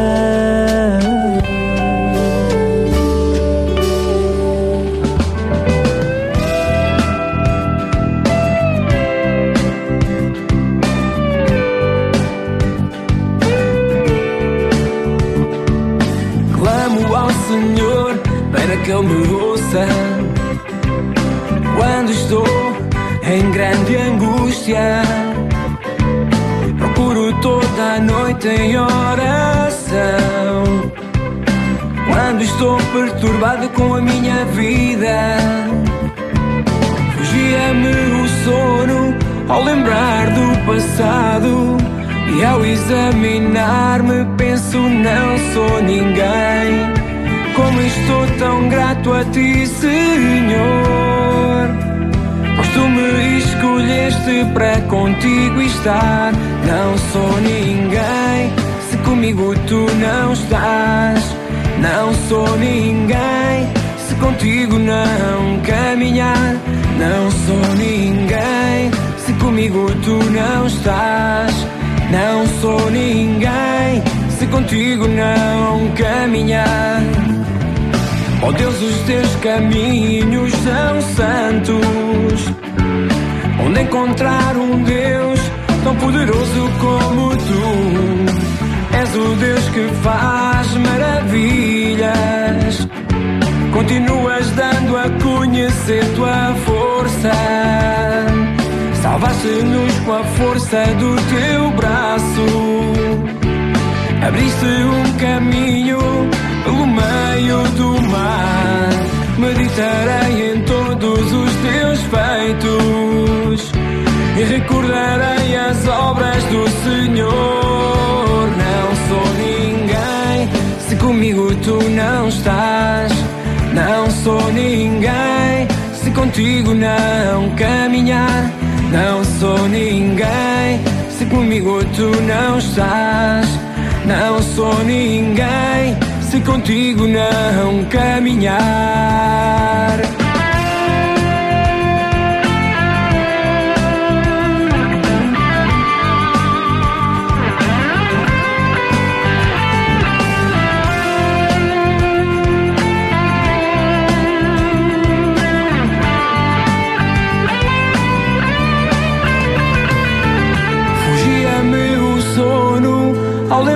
Do passado. E ao examinar-me penso não sou ninguém. Como estou tão grato a ti, Senhor? Pois tu me escolheste para contigo estar. Não sou ninguém. Se comigo tu não estás Não sou ninguém. Se contigo não caminhar Não sou ninguém comigo tu não estás não sou ninguém se contigo não caminhar. Não sou ninguém se comigo tu não estás. Não sou ninguém se contigo não caminhar. Não sou ninguém se comigo tu não estás. Não sou ninguém se contigo não caminhar. Não sou ninguém não sou ninguém. Sintra Compaixão, uma voz amiga. E vamos dar-lhe a conhecer mais uma voz uh, amiga que tem dado a, a sua vida para uh, ajudar a transformar outras vidas, tal como a sua própria vida também foi transformada por Cristo. Estamos a falar de Danilo Gurgeral, uh, que é responsável pelo Ministério Celebrando Restauração e realmente é isso que Jesus deseja, é curar as nossas feridas, restaurar-nos para nós sermos também aquela luz brilhante na vida de outros, sermos compaixão, sermos tudo aquilo que precisamos, não é? Uns dos outros para nos fortalecermos e motivarmos. Então, já abrindo um pouco o caminho para o tema que será o nosso fórum da próxima hora, vamos receber Danilo Gurgeral. Só antes de cumprimentar o Danilo, dizer que é ele que vai ter a responsabilidade hoje do pensar a compaixão. E é nesse intuito que ele nos dirige então esta experiência e esta história. Então, muito bom dia. Bom dia, bom dia, amigo. Está tudo bem convosco? Na graça de Deus. Então, que história é essa que tem para nos contar hoje? Sim, um, eu, eu tenho uh, notado, aliás, quero antes também uh, cumprimentar os nossos ouvintes. Uh, eu tenho notado que realmente cada um de nós é, é, é um tesouro imenso e somos um tesouro pelo qual se apaixonou o coração de Deus. Eh, amigo ouvinte, eh, eu penso que hoje poderia eh, tomar uma decisão, poderia determinar que chegou à altura de pensar um pouco mais em si mesmo. Eh, cada um de nós é um ser único e, e especial. Nós somos como um mundo interior e especial e diferente de todas as outras pessoas que por si só também são únicas e valiosas. Cada um de nós, amigo ouvinte, vale para Deus muito mais do que toda a riqueza deste mundo. Eh, sabem, nos, nos, nossos grupos de apoio e, e autoajuda, eh, e nós trabalhamos com estas pequenas eh, comunidades, eh, famílias, que nós chamamos grupos de apoio eh, e autoajuda, eh, sabem, eu ouço amigos licitamente preocupados com os seus filhos, com os seus pais idosos, com os seus amigos, com os seus cônjuges, com os seus ex-cônjuges, mas tenho notado que às vezes às vezes eles se esquecem um pouco, talvez até por mau hábito, digo eu, não sei, de se cuidarem apaixonadamente de si mesmos, de uma forma responsável, uh, de uma forma única. Uh, e como nós já estamos em 2015, estamos no início de um ano novo, eu tenho algumas perguntas para si, uh, ouvinte. tem cuidado bem de si? Tem pensado em si? Em 2015 tem pensado, por exemplo, nos seus sentimentos, como poderia melhorar, onde se sente que não está nada bem? Pois eu, eu lembro-me do mandamento de, uh, do nosso uh, Senhor. Uh, Jesus disse: Amai o próximo como a si mesmos, como a nós mesmos uh, amai o próximo como nós já nos amamos a nós mesmos. Uh, imagino que algum querido ouvinte possa estar a passar nos últimos tempos por uma situação terrível e assustadora. Eu conheço pessoas, sabem, que têm chorado imenso, têm chorado muito, que o marido ou a esposa abandonou o lar, situações financeiras muito difíceis, dívidas, eh, desemprego de longa duração, doenças até do foro emocional e físico graves que aparecem, alcoolismo, toxicodependência, etc. Sob, aliás, de um caso, e aqui entro na, na minha história de hoje, amigos ouvintes, sobre um caso eh, verídico de uma mulher a quem nós vamos chamar a Yolanda, que viveu uma tragédia terrível. Primeiro ela perdeu a sua filha Joana, vítima de um cancro no cérebro repentino e com um mau desfecho bastante rápido. Uns dias depois, imaginem, eh, o seu marido Pedro e o seu filho Joaquim, nomes eh, fictícios, morreram num acidente de automóvel onde ela também estava e que escapou por milagre sofrendo a perda de toda a família. Para se recuperar dos ferimentos, ela ficou meses internada num hospital a cerca de 2 mil quilómetros de casa, onde não conhecia ninguém.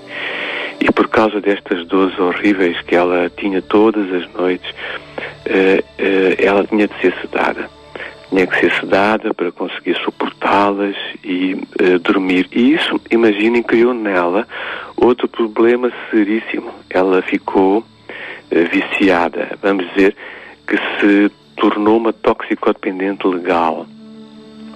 Quando a Yolanda saiu do hospital e teve de enfrentar a sua duríssima uh, realidade de vida, uh, viúva do marido, amigo de 20 anos, 20 anos de casamento, sem os dois filhos, sozinha com estas memórias e dores emocionais uh, alucinantes, ela decidiu apaixonar-se por si e amar-se a si mesma como ela estava e começou a cuidar de si, né?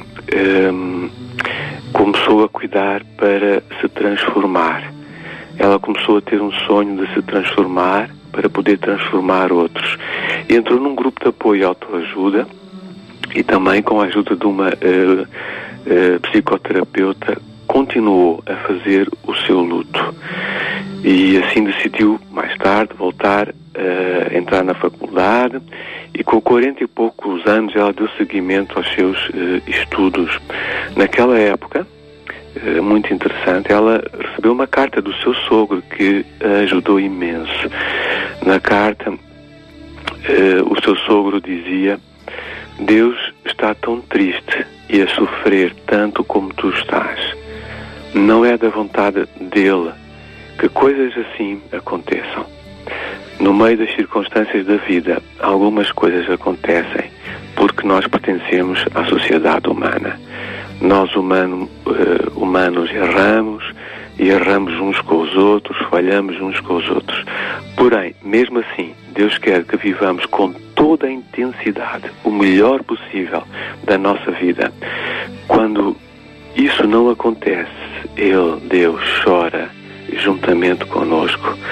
E o seu sogro dizia ainda: acreditamos na imortalidade. Uh, isso fez com que ela uh, uh, sentisse ainda mais fortemente o desejo de se transformar para transformar outros. E ela voltou ao trabalho, dando aulas numa universidade.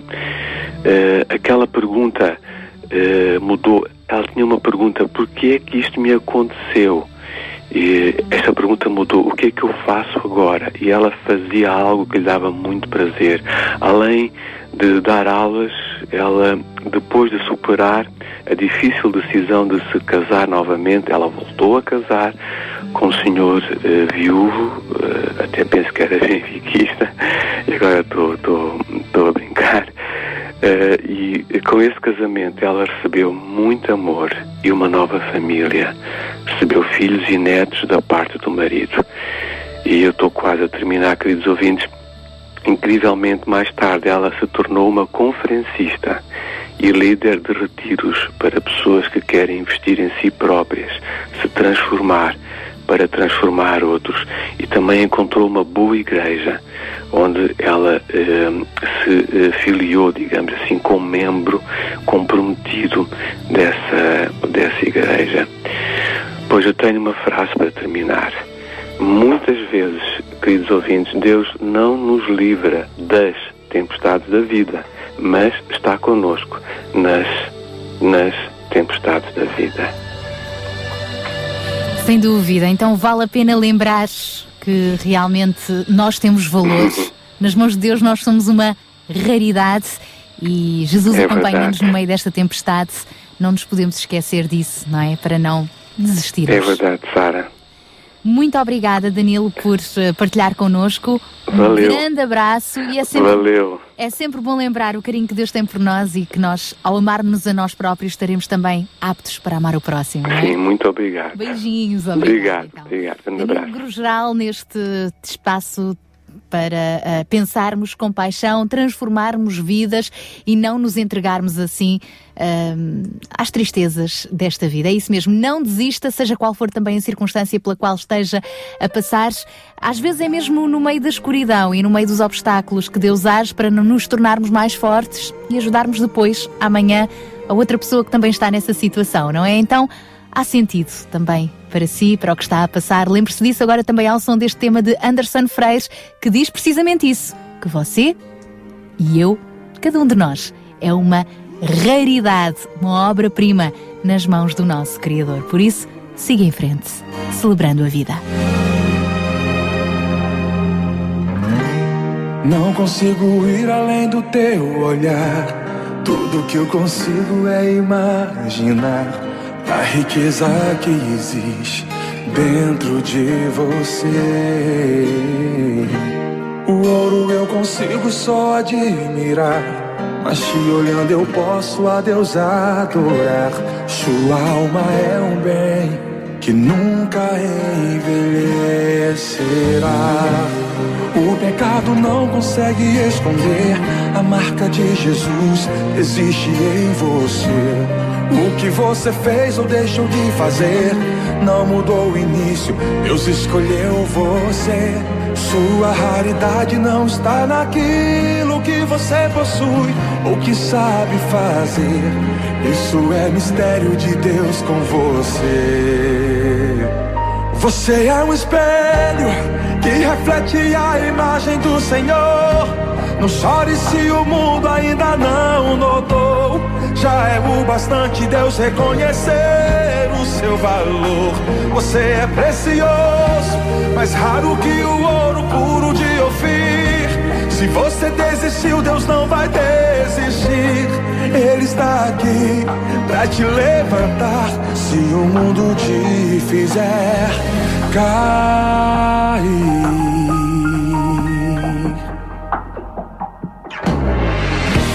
O ouro eu consigo só admirar. Mas te olhando eu posso a Deus adorar. Sua alma é um bem que nunca envelhecerá. O pecado não consegue esconder a marca de Jesus existe em você. O que você fez ou deixou de fazer não mudou o início. Escolheu você. Sua raridade não está naquilo que você possui ou que sabe fazer. Isso é mistério de Deus com você. Você é um espelho que reflete a imagem do Senhor. Não chore se o mundo ainda não notou. Já é o bastante Deus reconhecer o seu valor. Você é precioso, mais raro que o ouro puro de Ofir. Se você desistiu, Deus não vai desistir. Ele está aqui pra te levantar.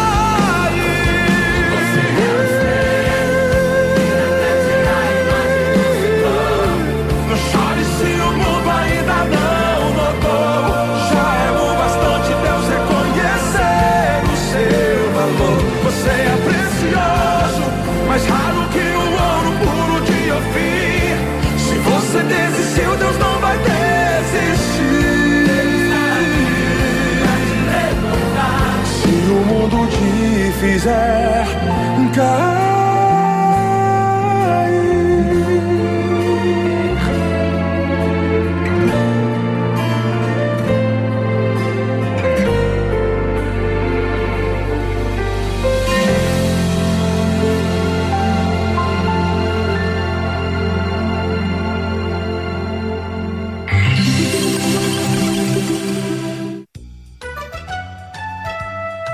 produção da RCS é feita por si.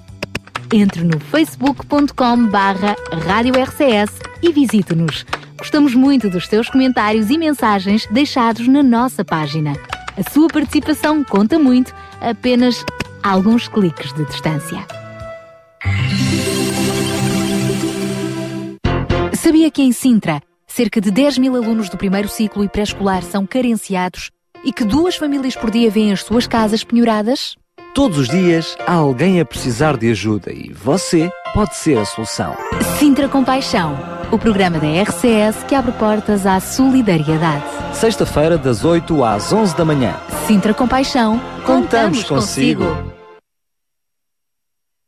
Estamos então a iniciar a nossa terceira e última hora do Sintra Compaixão de hoje. Vamos dedicar esta última hora a testemunhos de vida. É isso mesmo. Vamos ter a oportunidade de ouvir histórias na primeira pessoa. Uh, neste caso, dois casais que estão já connosco em estúdio e que vão partilhar um pouco de, das suas vidas transformadas. Isto porque nós precisamos de inspiração, não é? Então vamos nos inspirar para inspirar outros. Já lá vamos. Para já, 10 horas e 3 minutos, dou-te o meu coração. Mais um tema gospel para preparar o seu coração precisamente para esta entrega. Entrega a Cristo porque só Ele transforma e nos ajuda também a transformar.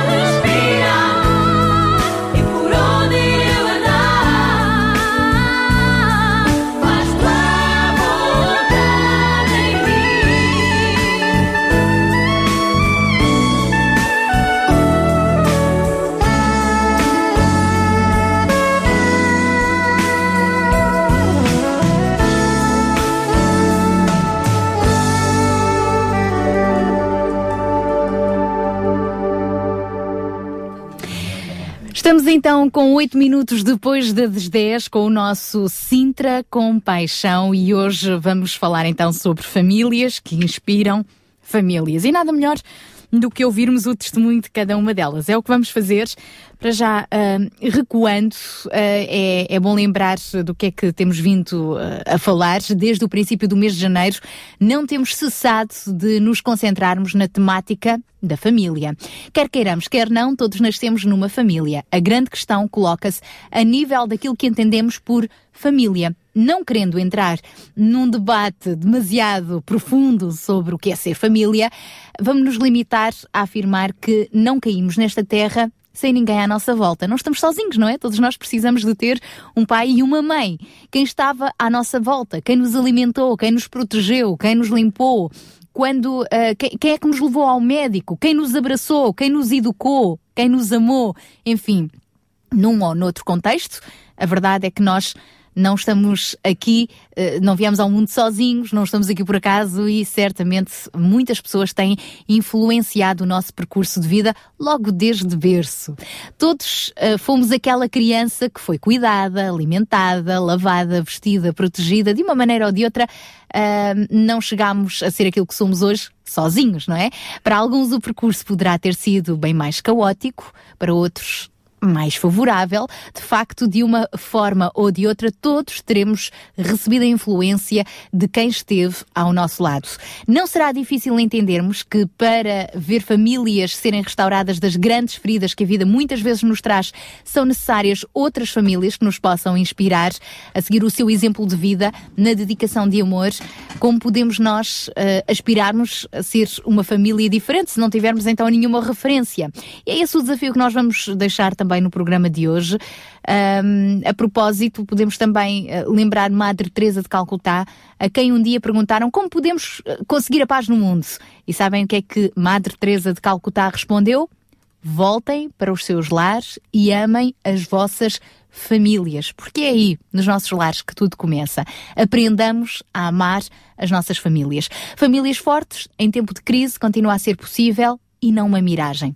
Para nos ajudar a perceber como é que uma família pode ser transformada e como é que ela pode transformar outras famílias, convidámos então dois casais para estarem connosco em estúdio. Daqui a pouco vamos também tentar ter mais um testemunho via telefone.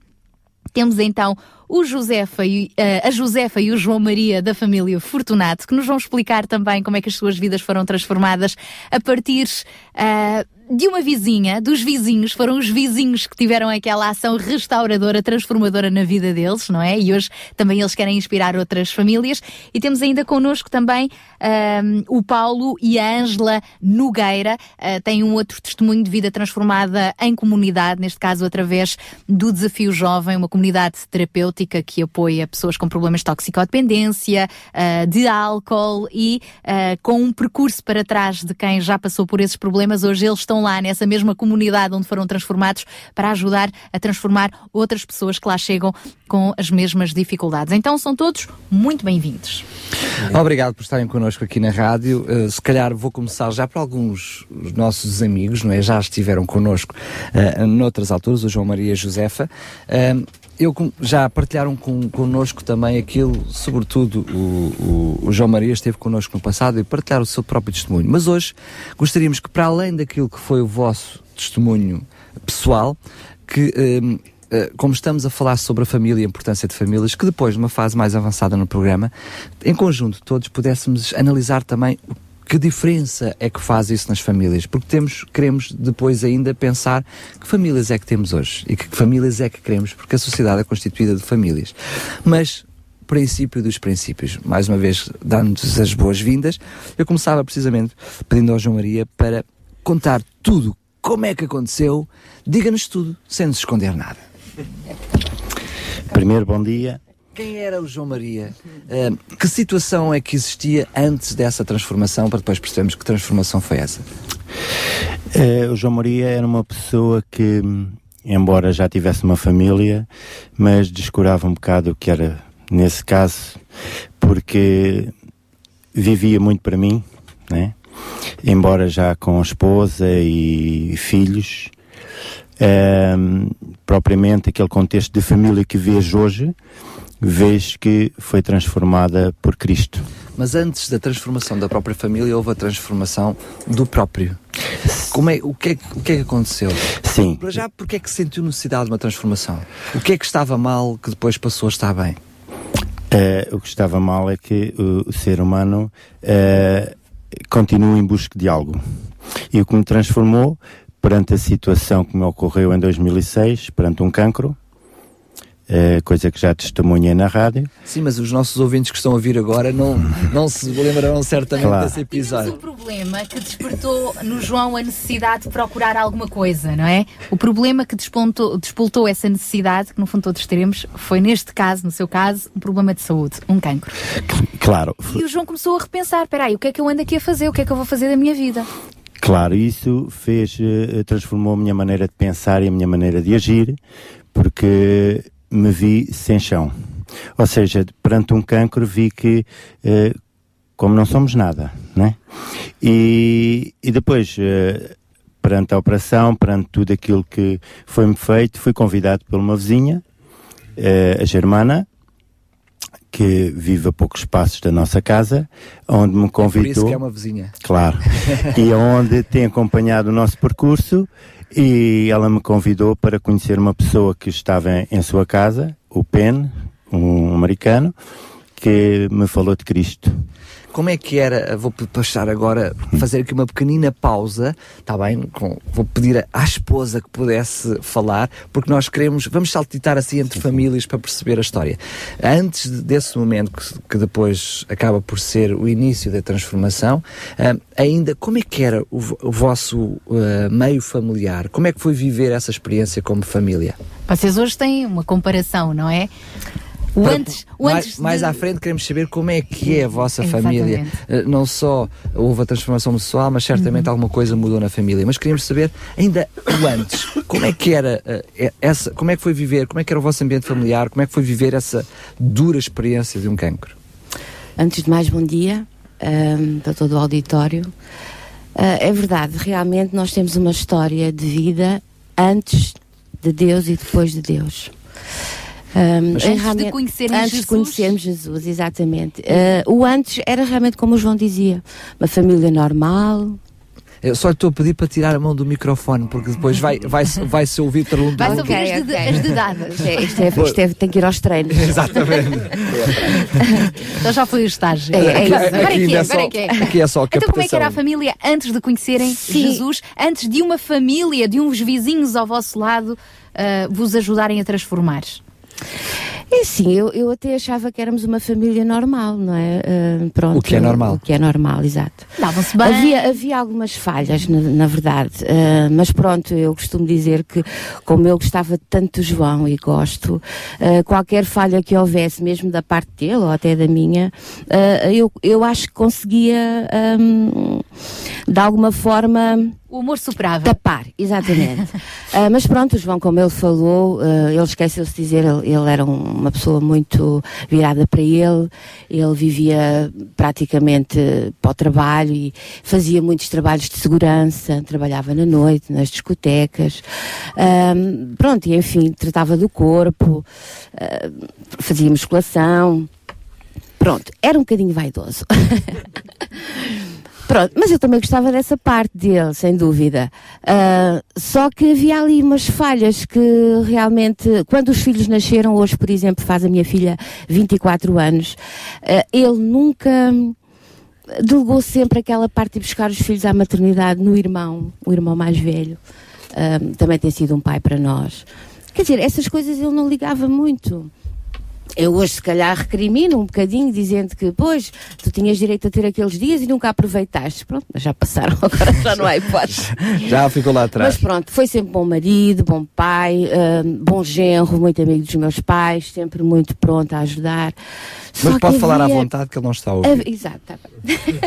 havia ali qualquer coisa que. hum, Pronto, eu até havia alturas que eu vou confidenciar aqui, porque não está aqui ninguém, não é? Exatamente. Havia alturas que eu até pensava que ele até queria ir embora, não, não, não queria ficar eh, com a, com a responsabilidade da casa, de pagar contas, eh, isso tudo, não é? Mas eu lembro-me de- claramente de ouvir uma expressão de João Maria que dizia quando esteve cá a última vez, eu vivia no meu mundo. Parece que o João tinha um mundo muito específico, não era? E que acabava de viver nele. E quem o fez despertar, ou o que o fez despertar para sair do seu casulo e não viver só para os músculos, só para o seu mundo, foi realmente a doença. Vamos já falar nisso um pouquinho mais à frente. Vamos agora virar aqui para o lado, literalmente para E o meu temos lado. uma outra história, não Temos é? uma outra história, eu começo já agora. Ah, também por aí. Quem eram vocês? Quem são? Que vida é que tinham?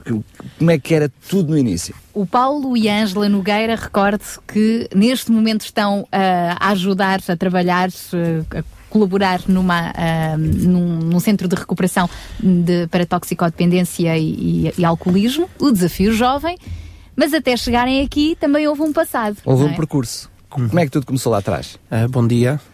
Ahm, bom, tudo, estamos a falar de família, tudo começa também ah, com a minha família. E se calhar durante o meu percurso de, de crescimento, ah, ah, eu não soube aceitar, se calhar, muito bem ah, a minha família, os meus pais. Ah, os meus pais são pessoas que vieram do Norte, são pessoas que trabalharam imenso, como eles passaram bastantes necessidades no Norte. E eu sei disso. E hoje em dia, hoje, tenho uma outra noção de, das coisas, não é? Ah, se calhar a prioridade dos meus pais enquanto eu cresci foi mesmo ah, trabalhar imenso para que não nos faltasse nada.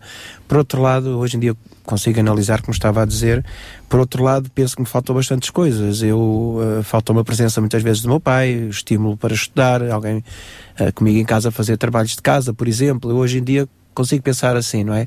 Mas por outro lado, eu na altura não compreendia que o meu pai queria trabalhar para Aquilo que sei, confesso, não E- sei muito, não dei a escovilhar eh, as vossas vidas, mas a noção que tenho é que eh, o Paulo acabava por, por ter uma, postura de revolta eh, perante a família, é isso? Ah, sim, sim, de revolta. Sim, sim. De revolta, mas era uma revolta silenciosa. Ah, Era uma revolta de, ok, eu em casa comportava-me, em casa comportava-me como meus pais queriam, mas depois, sim, fora de casa. Eu percebo pelas suas palavras que ao dizer isso eh, eh, significa que hoje compreende o que estava por detrás. Sim, compreendo. mas, ah, certamente porque está a falar de um antes e depois Sim. vamos falar de um depois. eh, está a fazer uma Mas- analogia com aquilo que sentia nessa altura, com aquilo que depois mais à frente vai sentir, é isso? Não, Eu, eu, Eu estou a tentar eu, sei, eu- não, eu tentei só pegar na família e Claro. também tentar perceber e, e- e perceber que tudo começa também com a minha família Com em casa. E, e depois isto leva-me, leva-me, pronto, à ausência, não é? Para mim, para mim, para mim, se calhar para os meus pais não era assim, que eles estavam a fazer tudo por tudo para que eu cresci, eu e os meus dois irmãos Na crescêssemos realidade, para bem. o Paulo foi uma carência, é isso? Foi, foi uma carência. Mais e- uma carência afetiva, de Sim, porque eu lembro, eu recordo-me desde miúdo que eu sempre joguei futebol, na altura eu jogava futebol federado, eh, e o meu pai não ia ver jogos. O meu pai nunca foi ver jogos meus, porquê? Porque ia trabalhar e de facto nunca nos faltou nada. O que nós queríamos, nós tínhamos. E pronto, a partir daí começo a- as minhas referências começam a ser fora de casa, começam a vir os amigos na escola, começam a vir hum, Algumas más influências. as más influências, pois eu também queria, porque queria experimentar, eh, naquela altura eu queria ser o rebelde, como há bocado falou, no sentido de deixa-me experimentar agora umas cenas fixes, que depois, eh, umas cenas fixes, quando eu falo disto, falo de, de tudo na altura já, uns copos, alguns comprimidos, na altura, não as drogas pesadas, mas de facto eh, começa a anestesiar, ou seja, com, eh, com este meu comportamento, isto começou-me a saber bem, porque de alguma maneira as coisas passavam. eh, pronto. Só, há uma questão que eu gostava de saber, com a pura curiosidade. Vocês agora são uma família. Sim. A, a- essa, a questão da transformação surge já como família ou surge como família depois? Surge co- como família depois, porque, uh, Porque, depois. entretanto, conhece a Paula e começam a namorar. Ângela. O Paulo Sim, conhece a Ângela e começam a namorar, não é? Exatamente. E a Ângela também tem um outro percurso eh, de Diferente. querer levar a vida à sua maneira. Sim, um percurso totalmente diferente. Eu, eh, portanto, eu, eu não tive carências afetivas de parte de pai nem mãe. Graças a Deus, eh, a minha família sempre foi estruturada, carinhosa, havia um ambiente eh, de amor entre os meus irmãos, eu e os meus pais. Ahm, porém, meus pais eram, eram crentes, eh, eu ia à igreja, eh, eu tinha muita noção, muita consciência das coisas, porém, eu, eu decidia que a minha vida, eh, as minhas as decisões eram minhas e não eram de Deus, eu não partilhava com Deus as minhas decisões. Eu tinha noção, eu tinha consciência que eu errava, por vezes, eh, e muitas vezes, aliás, mas ahm, eu assumia. as consequências dos meus atos. Eu assumia. Assumia perante os meus pais, eu nu- nunca fui rebelde, não, não nada disso, mas quando eu comecei a namorar com o Paulo, a decisão foi minha. Ah, eu informei o meu pai e a minha mãe, portanto... ah, E, e sabia que o Paulo tinha já este, esta tendência Sabia, porque o Paulo foi honesto. com- o Paulo foi honesto e comigo quando nós começamos a namorar. Ele foi honesto. Ele, ele falou do passado de drogas dele. ah, ele na altura não consumia.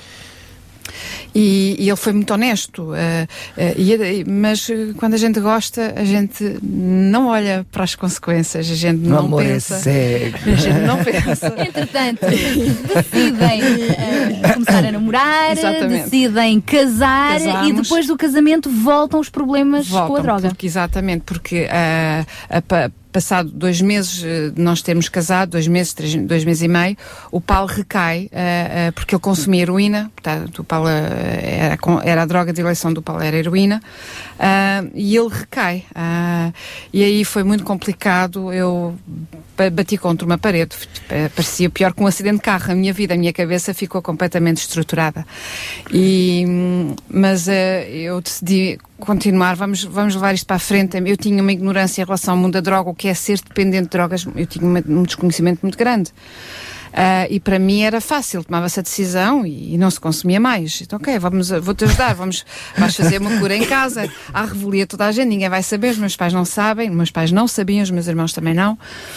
Ahm, e va- va- vamos aqui fazer uma cura em casa, metes uma semana de baixa e ficas bom. E pronto, na minha ignorância era assim. Mas não De alguma forma, o, o Paulo também, na esperança de tentar resolver o problema, também viveu a mesma ignorância, foi?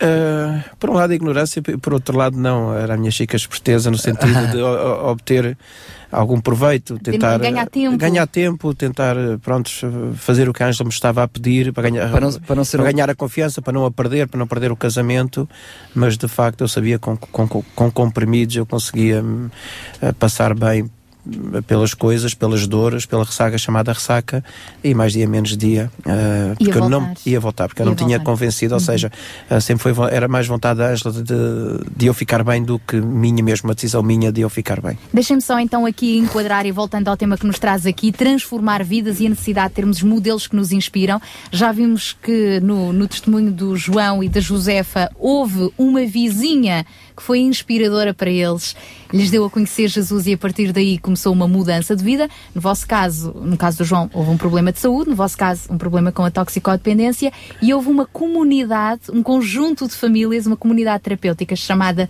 Desafio Jovem, que foi, vá lá, um instrumento de transformação nas vossas vidas. Como é, que, como, é que chega, como é que chega a esse momento? Exato. Ah, eu, hum, esse momento chega através de, do pastor Mário Santos, da comunidade cristã no Algarão, um dia olhando para nós como família e conhecendo a Ângela já há bastantes anos, olhando para nós, eh, nos disse: Olha, eu conheço uma instituição que vos pode ajudar, Paulo. E então Mas aí a situação já era pública, é isso? Sim, sim, sim, já era pública, os pais da Ângela já sabiam, os Já irmãos tínhamos da Ângela. passado por um processo de separação de um divórcio, ano. tínhamos estado separados, entretanto isto tem uma, aqui sete anos, até eu, desde o casamento até eu me terem falado nesta instituição, na, na instituição Desafio Jovem, Houve muitas tentativas há, sim, que não deram há, certo. há sete anos, Mas- e, e depois Apenas de quem está a ver por fora, imagino que os nossos ouvintes também estejam a fazer contas de cabeça. Na realidade, houve uma fase mais saudável do namoro. Ao fim de dois meses de casamento, mais coisa, menos coisa, depois tem uma história de casamento durante sete anos de luta conjunta para tentar resolver um Sim, problema. Sim, sim. Neste caso, para tentar resolver dois problemas, além do problema da droga, que era a origem do conflito, o problema do- da própria família que estava a ficar Com destruturada. certeza, estava a falar como família. O divórcio estava a bater à porta. há não um- é? Sim, há o um- divórcio há um dia- foi, foi iminente, iminente. Há um dia que a Ângela, muito fria comigo, nem, quase que na altura não me suportava ver, disse: Olha, acabou, eu vou para. Vou meter os papéis no tribunal e vamos para o divórcio. Eu acreditei na hora por, conforme, por causa da, da maneira como ela estava. E vocês então- precisavam. Sim, tivemos um ano separados. Durante este foi um, praticamente tivemos um ano separados. Fomos a uma primeira audiência com o juiz, onde ele eu tive que- foi atribuída uma pensão, que entretanto já tínhamos um filho, o André, eu, tive eu, eu tinha que dar uma pensão para o, para o nosso filho, não é? E na segunda audiência, que foi um ano depois, aí eh, a Ângela via-me bem e decidi dar uma oportunidade ao nosso casamento. E no dia que vamos a subir as escadas para o Tribunal de Sintra, eh, avisámos os nossos advogados que não nos íamos divorciar. Ficaram os dois, o advogado Ângela só fez uma festa porque em 50 anos de advocacia era a segunda vez ou terceira que, que, que lhe acontecia uma situação destas. Pronto, e entretanto voltámos a namorar.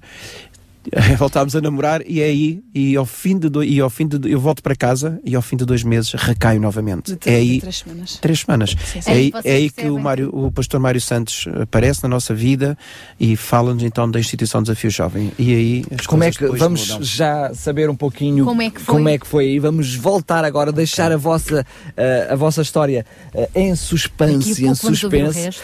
Vamos ouvir o resto e agora voltamos então à Josefa e ao João Maria. Muito bem, como é que eh, vocês chegam à vizinha? Como é que a, vi- a vizinha chega a vocês? Como é que esse momento aconteceu? Então, ah, essa vizinha, que é a Germana, ahm, eu, eu, eu vou começar um bocadinho atrás. Ou seja, ah, aquela aldeia onde nós vivemos, que é a Vila Verde, ahm, eu sempre também andei na, na escolinha de Nical, sempre ia ao culto.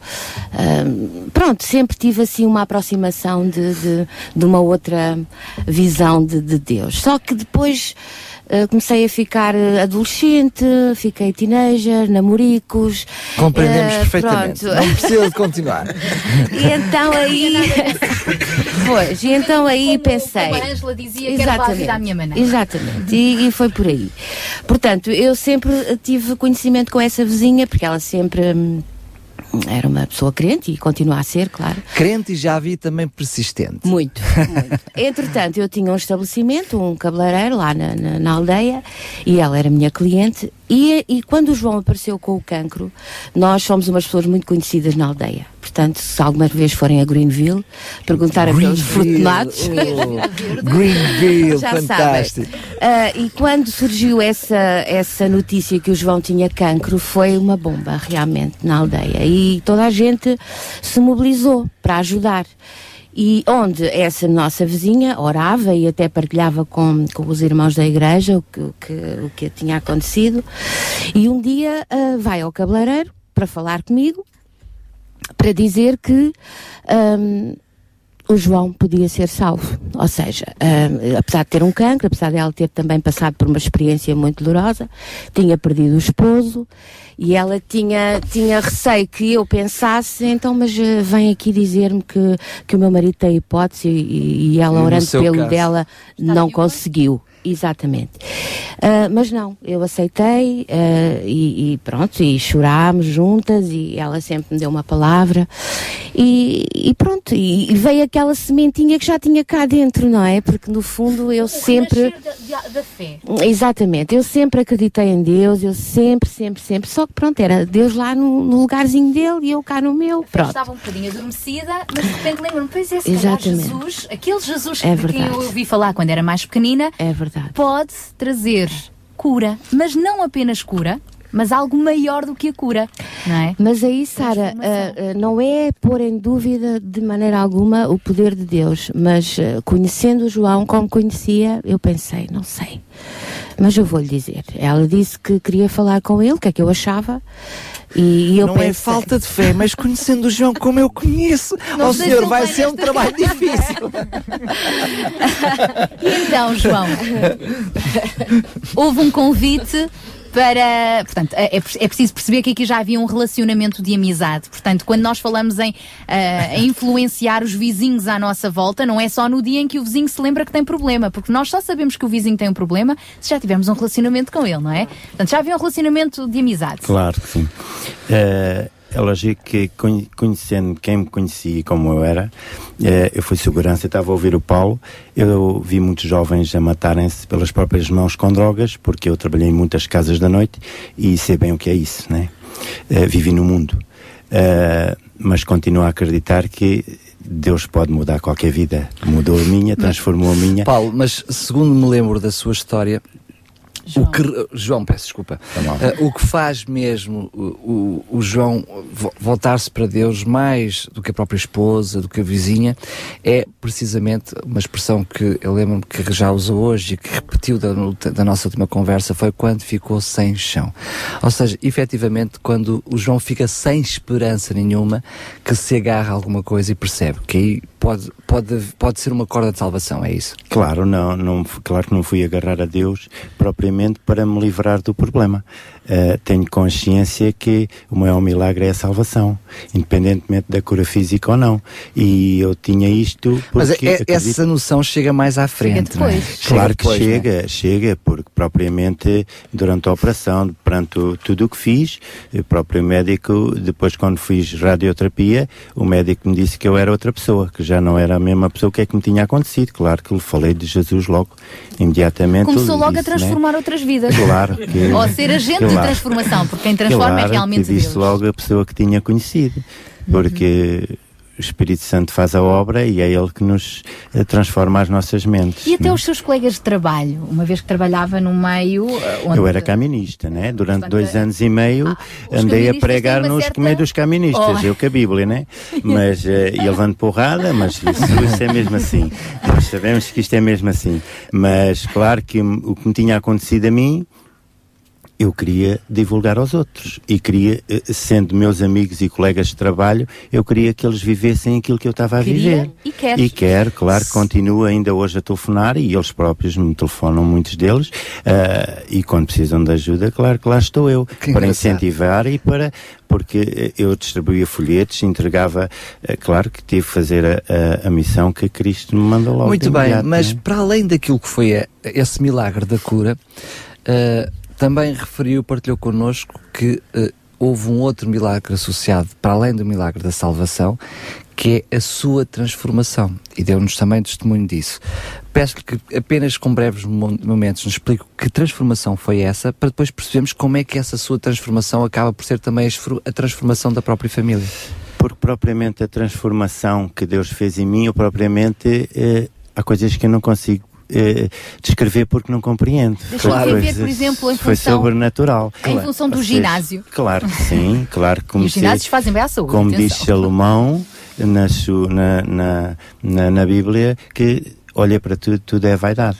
E eu hoje vejo isso como eh, uma vaidade. É algo- algo que faz bem à coisa que- saúde, mas não deve ser Claro, mas não com vício que torna-se como uma droga. A pessoa fica dependente de um ginásio. Eu andei 17 anos na musculação dentro de um ginásio. É dose.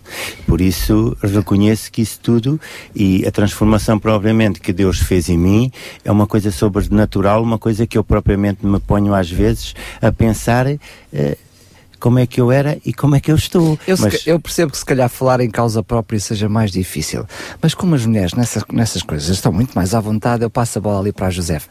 Josefa, eh, eu percebi claramente, até na forma como, como memorizou aquilo que era os momentos em família antes desta transformação, gostaria também de ter uma curiosidade.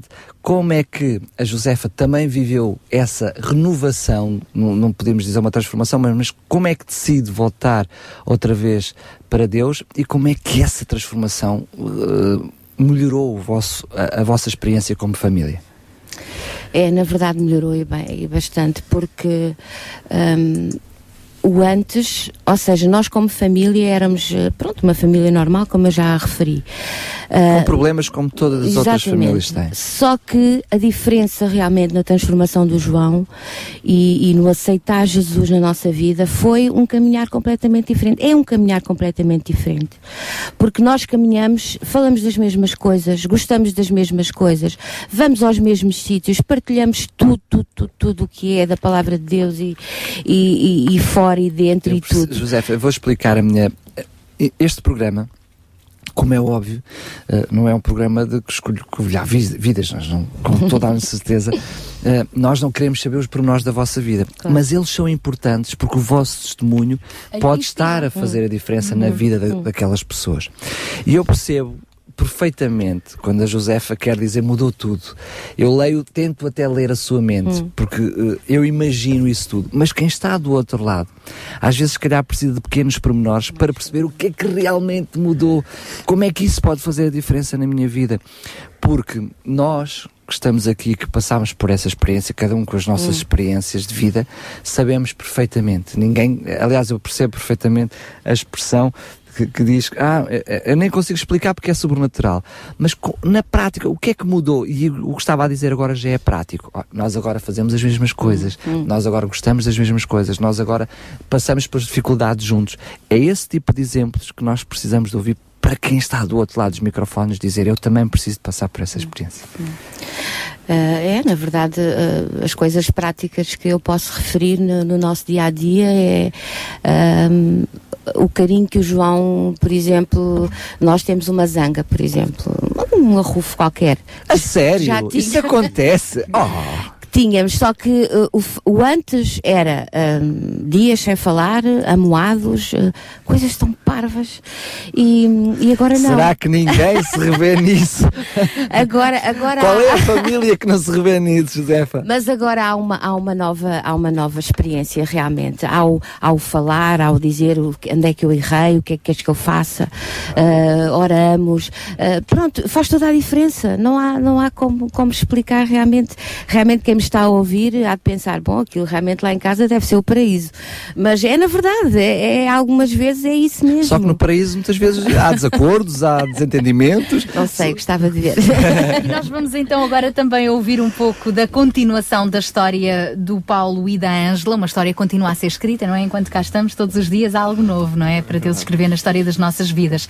Neste caso, houve re- realmente um virar de página quando entraram para a comunidade do Desafio Jovem. Querem nos explicar o que é que aconteceu, de que forma é que, dentro daquela, daquele espírito de comunidade, vocês encontraram ali Uhum. modelos? Quem, quem Tínhamos entrou ficado para nos- a comunidade foi o Paulo. É isso, tínhamos ficado nesse momento da história em que Sim. são contactados pelo pastor. E depois Sim. o que é que acontece? Uh, eu aceito o desafio, uh, remitente, uh, aceito o desafio. Para a Ângela foi um, um bocado complicado porque era o- um programa terapêutico de um ano. Para ela, na primeira, uma primeira fase, também não gostou muito da ideia de eu estar um ano fora, mas depois uh, percebeu que eu, que eu não melhorava e, uh, assim decidimos. Acabou por E ser eu, quando- eh, uma questão de eh, já não, já não há outra alternativa, já estou por tudo. Foi, a, foi, Não, o já- último, foi a última paragem do comboio. Não havia outra paragem. Ou é agora ou nunca? Sim, eu quando, entro, eu quando entro para a comunidade terapêutica em Salvaterra de Magos, a Ângela foi-me lá levar, mais a minha mãe e o pastor Mário Santos, e eu não tinha certeza se voltaria, quando saísse lá, se voltaria a ter casamento ou não. Essa é uma. Foi, foi a questão do casamento nessa altura que o Não, fez, é- deu é- força para o sim, Paulo sim, entrar no praticamente. processo? É, hum, eu. hou- Houve aqui uma palavra também que o João falou eh, e que eu me identifico que na altura. Ou seja, eu tinha família, tinha um filho, tinha pais, porque os meus pais.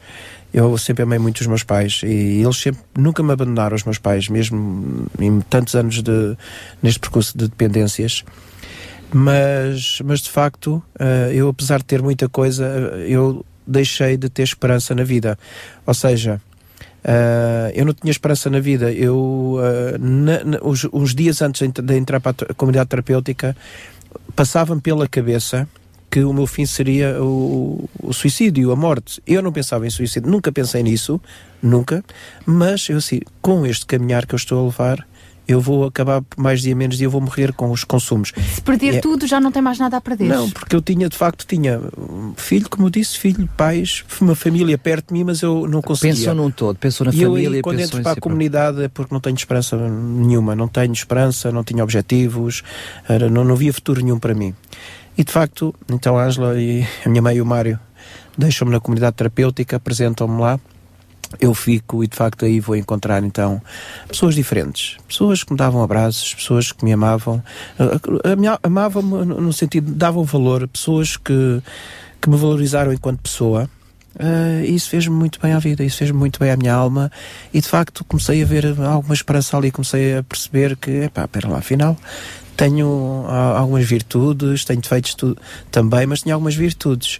E não só as pessoas ah, me amavam naquele lugar, ah, como também me falavam, olha, tens que melhorar esta e esta área, e eu ficava assim a olhar para eles, eu não gostava muito, mas de facto acabava por lhes dar razão.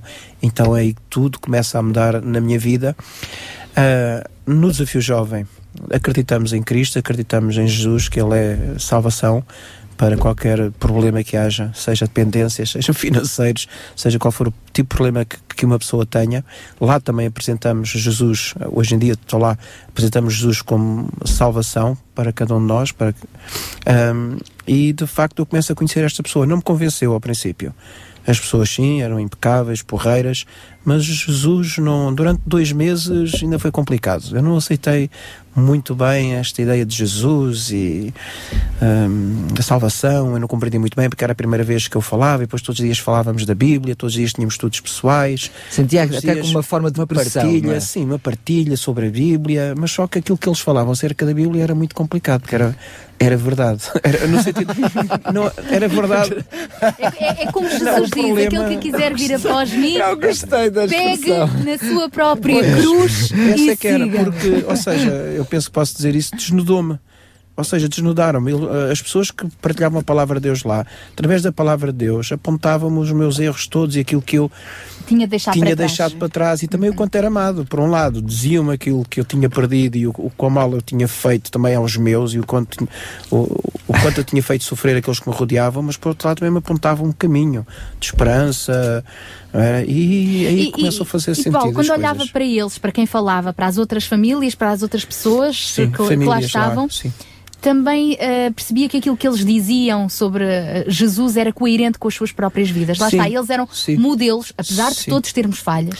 Sim, eh, eram, porque eu depois via um, casais carinhosos, via tanto o marido como a esposa, que eles próprios não nos conheciam de lado nenhum. Nós chegávamos, e, e penso que sabem, muitos de nós chegávamos lá eh, com si- sintomas de, de abstinência, não é? Com a ressaca, a chamada ressaca, com muitas dores.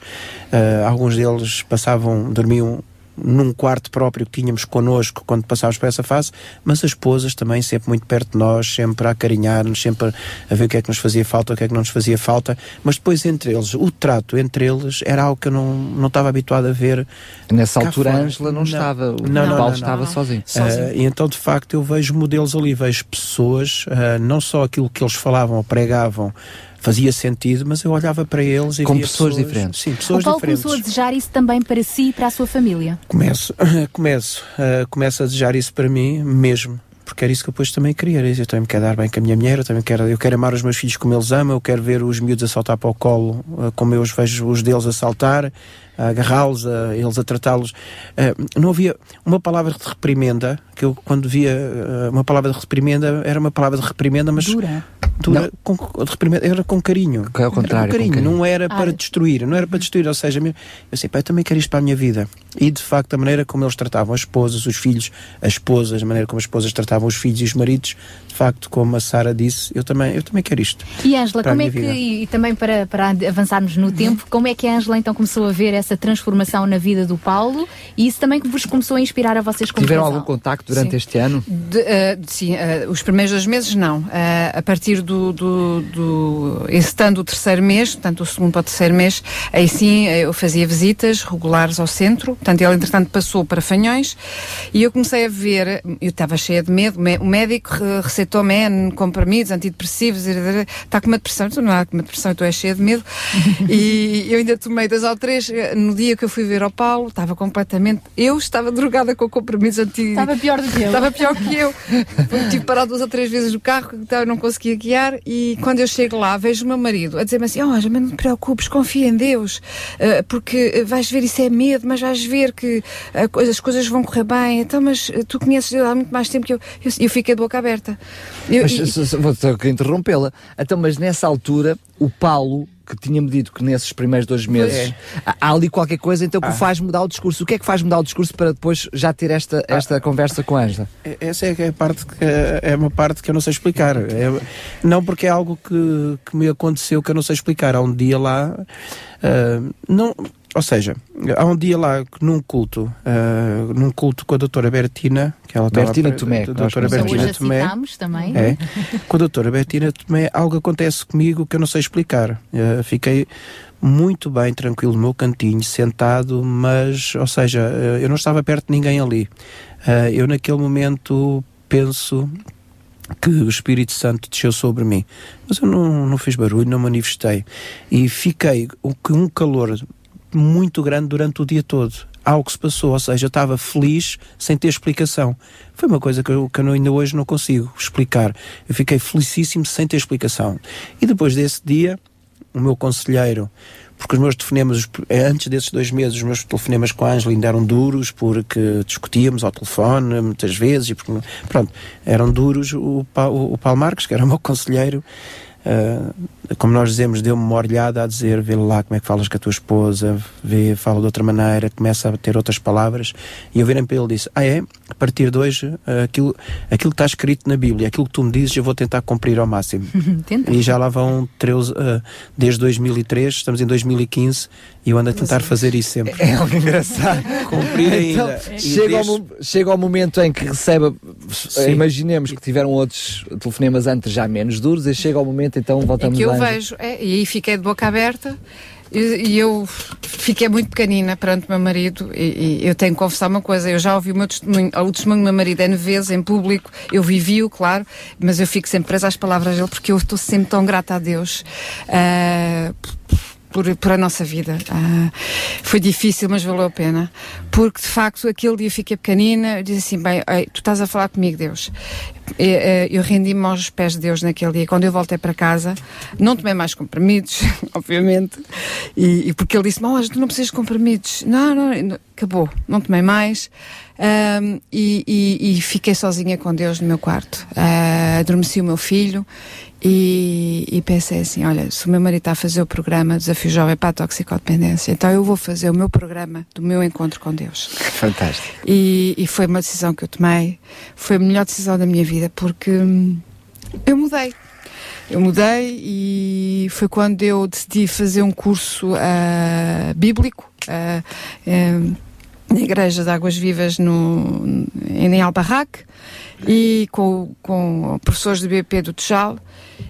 E, e, de facto, uh, porquê que eu fiz isso? Porque, porque eu queria mesmo conhecer quem Deus era, porque eu conhecia o Deus do meu, do meu pai e da minha mãe, que eles me falavam, mas eu queria ser eu a descobrir. Queria ter uma experiência pessoal. Queria. E foi fantástico. Foram 18 meses maravilhosos. Eu comecei, portanto, o Paulo estava a fazer o programa, e ele acabou o programa, eu continuei, e foi de tal maneira bom que o meu marido ficou contagiado e depois ele também fez. E de tal maneira que vocês hoje já estão ao serviço do da própria Exatamente. comunidade do Desafio Jovem a ajudar outras pessoas Exatamente. Isso. Começou o Paulo primeiro. Sim, eh, logo muito cedo eh, nasce esse desejo no meu coração também de poder ajudar outros que tenham passado, que tivessem passado ou que estejam a passar pelo mesmo problema do que eu. Eh, e sempre ficou esse desejo no meu coração. Acabei o programa e, norma geral, no Desafio Jovem, normalmente as pessoas que acabam o programa saem sempre, seis meses, depois se querem voltar, voltam. E eu saí, vim para morar com a minha esposa Também em precisava 2004. disso, é? Tenho Claro, alguma curiosidade. construir família. É muito Em importante Em nós 2004 reconstruirmos família. saímos, saio, venho para casa, volto para o meu trabalho. Também, como o João também conduzia um caminhão na altura, também, também passei a ler a Bíblia no caminhão e os meus colegas. Mas não colegas enquanto conduzia. não, mas eles gozavam, riam, mas depois ao fim, isto é, isto é uma semana ou duas, não, isto vai ser um mês ou dois. Mas depois perceberam consistência na, na minha mudança, a maneira como eu falava, deixei de falar como Havia falava. até falta Eles- de fé pelos próprios colegas em si. Sim, sim, sim, porque eles estavam habituados a ver um outro Paulo. Eu apareço no trabalho um linguagem. ano depois, eh, de facto foi assim. E de facto, nós primeiro começámos eh, a ajudar, eh, eu inseri-me então na comunidade cristã no Algueirão, começámos desde muito cedo eh, a tentar ajudar naquilo que pudéssemos também na, na igreja. E de facto começámos a estar com casais, eh, começámos a ajudar a fazer trabalhos comunitários aqui no bairro da Cavaleira, bem perto. Eh, entretanto, também ajudo pessoas a irem para o Desafio Jovem, levo-as ao Café Convívio na Marques da Silva, mas sempre com o desejo de um dia voltar para o Desafio Jovem. E em 2008 Deus abre portas para que eu pudesse voltar. Eu entro em 2008 no Desafio Jovem, primeiro sozinho, e a minha esposa e os meus filhos acompanham-me depois em 2010. Em 2010 eh, fomos mesmo, deixámos então aqui Sintra, a nossa casa aqui em Sintra, fomos morar eh, para o Desafio Jovem de Fanhões e agora estamos no Desafio Jovem da Castanheira do Ribatejo desde 2010. Então agora estamos lá mesmo a ajudar outras pessoas também e a tentar fazer o melhor possível. Olhando para trás, Paulo e Ângela, vocês percebem que ah, tiveram de passar por tudo aquilo. Não que Deus deseje que nós passemos por problemas, Deus quer o nosso bem como qualquer pai, mas vocês precisaram de passar por isso tudo para hoje ajudarem outros. Sim, Eu, preci- eu precisei de passar, porque senão não conseguiria ajudar outros. Hoje estão a ajudar, mas mais do que aquilo é de louvar o facto de perceberem que agora aquilo que foi a vossa experiência pode servir outros para ultrapassar também as suas dificuldades.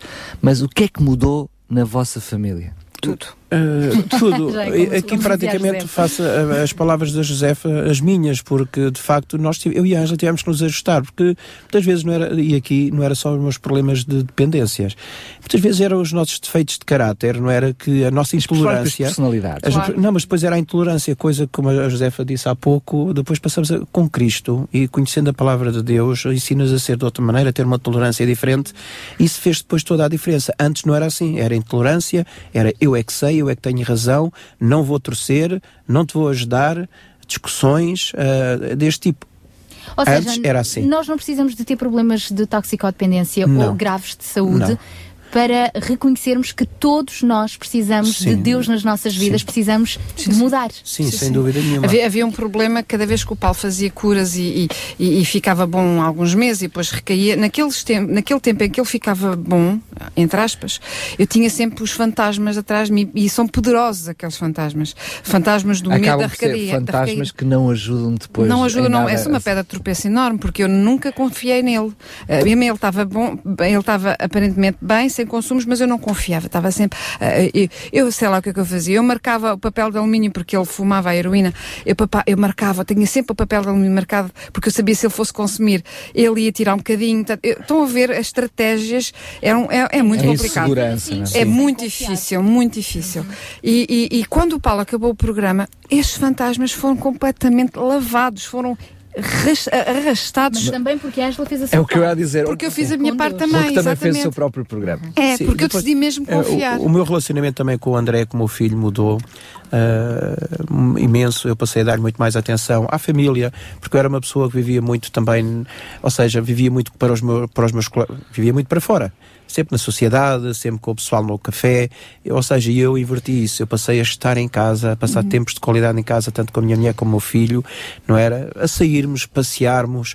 Isso, isso são coisas pequenas, mas para mim foram muito grandes, porque eu não fazia nada disso antes. Muito e eu bem. depois passo a fazê-lo, eh, tudo isso muda. é? Nós estamos mesmo a terminar, é Era verdade. isso mesmo. E uma pergunta final para cada um ah, dos casais, cada um pode eleger um porta-voz para terminar. Ah, como é que se pode realizar esta visão de sermos então uma família restaurada ah, em cada casa, em cada família com paixão? Um desafio, uma palavra final para quem nos está a ouvir. Eh, eu acabo por vir em, eh, incentivar vidas e sair daqui incentivado. Muito e não é? E realmente eh, Deus o que criou primeiro foi a família, né? Todos nós sabemos disso. E faz toda a diferença Deus dentro da nossa família. Quando nós temos essa percepção e essa convicção, eh, já não há que temer nada. E É um casal de três, não é? e, Com Deus claro, no meio, é? E isso tudo depois o resto vem por acréscimo, porque nós sabemos em quem confiamos, sabemos em quem queremos exaltar e testemunharmos de Cristo é a maior coisa que podemos fazer e quando nós tratamos das coisas do Senhor, o Senhor trata das nossas. Por isso não temos dúvida disso. Por isso o que eu quero eh, incentivar as pessoas é que procuram Deus e que eh, Deus possa tocar suas vidas como tocou a nossa e hoje faz toda a diferença na nossa vida nós podermos partilhar a nossa vida com Cristo e em nós e através de nós para aquelas pessoas que nós abraçamos na rua, aquelas pessoas que nós convivemos no trabalho, no nosso dia a dia, que possamos eh, ser instrumentos de Deus nas suas mãos para que possam ter esperança porque eh, não podemos viver neste mundo sem esperança. Muito bem, agradecemos mais uma vez. Ah, a, a minha, a minha conclusão é a seguinte: ah, o mundo está completamente enganado acerca daquilo que é o amor, porque julga que o amor é um sentimento e eu contrario essa, essa ideia. O amor é uma decisão. O amor é uma decisão porque eu, quando decidi amar o meu marido, ah, eu depois juntei uma ação, uma vontade e, e concretizei-a. Porque se fosse só um sentimento, o sentimento volativo ia-se embora com, com toda a amargura que aconteceu. Ahm, e então eu vou fazer um paralelismo em relação a essa decisão. Ah, eu convido todos os, que nos estão a ouvir a tomar uma decisão, porque amar Deus, ah, primeiro, é uma decisão. Ah, não é um sentimento que, que nasce assim, aconteceu com o Paulo naquele dia, mas a maior parte das vezes eu, eu decido que é saber, então, mas uh, vamos lá ver quem é Deus, vou procurar, vou me interessar, vou ler, então, mas afinal, o que é, é este livro que é a Bíblia? Uh, Vou dar o benefício Vou da dar dúvida. o benefício da dúvida. Olha, não não tenho nada a perder. Como se mas eu não está garantido, pode vir o sim. Ah, e vou arriscar. Ah, e foi o que eu fiz, ah, foi o que o meu marido fez e foi o que todos nós fizemos aqui e, e- e- e só tivemos a ganhar com isso porque, de facto, a nossa família mudou completamente. Ah, apesar dos problemas, eles existem sempre. Essa é uma questão importante, ou seja, é- o vosso testemunho hoje aqui não significa que depois de conhecermos Deus deixa de haver desafios, não é? A luta continua Ah, a ser sempre, diária, sempre, continua a ser constante. é. A forma como vemos e como ultrapassamos é que é É, diferente. porque já não ultrapassamos só nós dois, ultrapassamos a três. E o terceiro membro é o mais importante. É aquele que nos une, é aquele que nos leva, é aquele que, é aquele que guia os nossos passos, as nossas decisões, é aquele que nos consola quando estamos tristes ah, e, sem, e com dúvidas, e, e é aquele que se alegra connosco também. E, e- e- de facto, ah, é uma vida completamente diferente e, e- e vale a pena. Eu percebo que faltam palavras para explicar, mas mais do que tentar explicar é a quem está do outro lado dos microfones experimentar, é? É vivê-la. Eu Obrigada. Quero-vos agradecer muito. Eh, é verdade que eh, a intenção não é expor nada nem ninguém, as vossas histórias, mas sobretudo porque vocês, apesar das vossas vivências, se dispõem agora, através do vosso exemplo, eh, a transformar outras vidas e isso também é uma bênção. Aproveitaram aquilo que menos bom aconteceu nas vossas vidas para tocar nos corações de outros.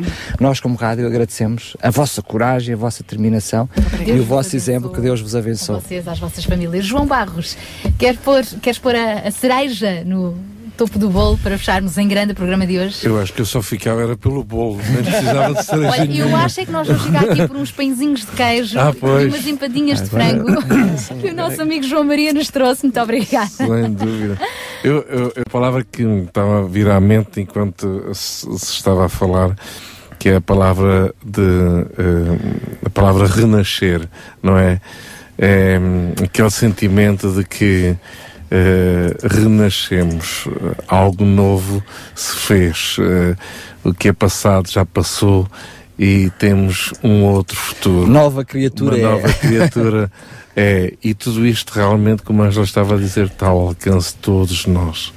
Todos os que nos estão a ouvir eh, está ao, ao seu alcance. E, e obviamente que isso passa por uma decisão, obviamente que, olha, esta é a nossa oração para que todo aquele que nos está a ouvir neste momento, eh, que Deus o possa eh, levar a este, este desejo do fundo da sua alma em querer experimentar esta relação com, com Cristo. Não se trata de uma religião, não se trata de uma doutrina, trata-se de uma relação pessoal de amor, como se, se estava aqui a referir. Realmente estes foram testemunhos de vida reais que todos nós conhecemos e, que, e, e dos quais os nossos ouvintes também podem fazer parte também, não é? Portanto, se nós tivéssemos que repensar a nossa vida, se tivéssemos o desejo de renascer, não é? de refazer a nossa vida, como é que ela seria? Eh, pois eh, Deus pode fazer renascer essa vida eh, em cada um de nós. Obrigada, João. Para a semana, se Deus quiser, cá estaremos. E é isso mesmo, vamos seguir em frente. Está agora a chegar também um novo mês, não é? O mês de fevereiro. Toca a continuar a acreditar naquilo que Deus pode fazer nas nossas vidas e que, através de nós, podemos também fazer na vida dos outros. Chegamos então ao fim de mais um Sintra com Paixão.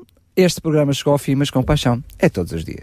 Sabia que em Sintra, cerca de 10 mil alunos do primeiro ciclo e pré-escolar são carenciados e que duas famílias por dia vêm as suas casas penhoradas? Todos os dias há alguém a precisar de ajuda e você pode ser a solução. Sintra com Paixão, o programa da RCS que abre portas à solidariedade. Sexta-feira, das 8 às 11 da manhã. Sintra com Paixão, Contamos contamos consigo. consigo.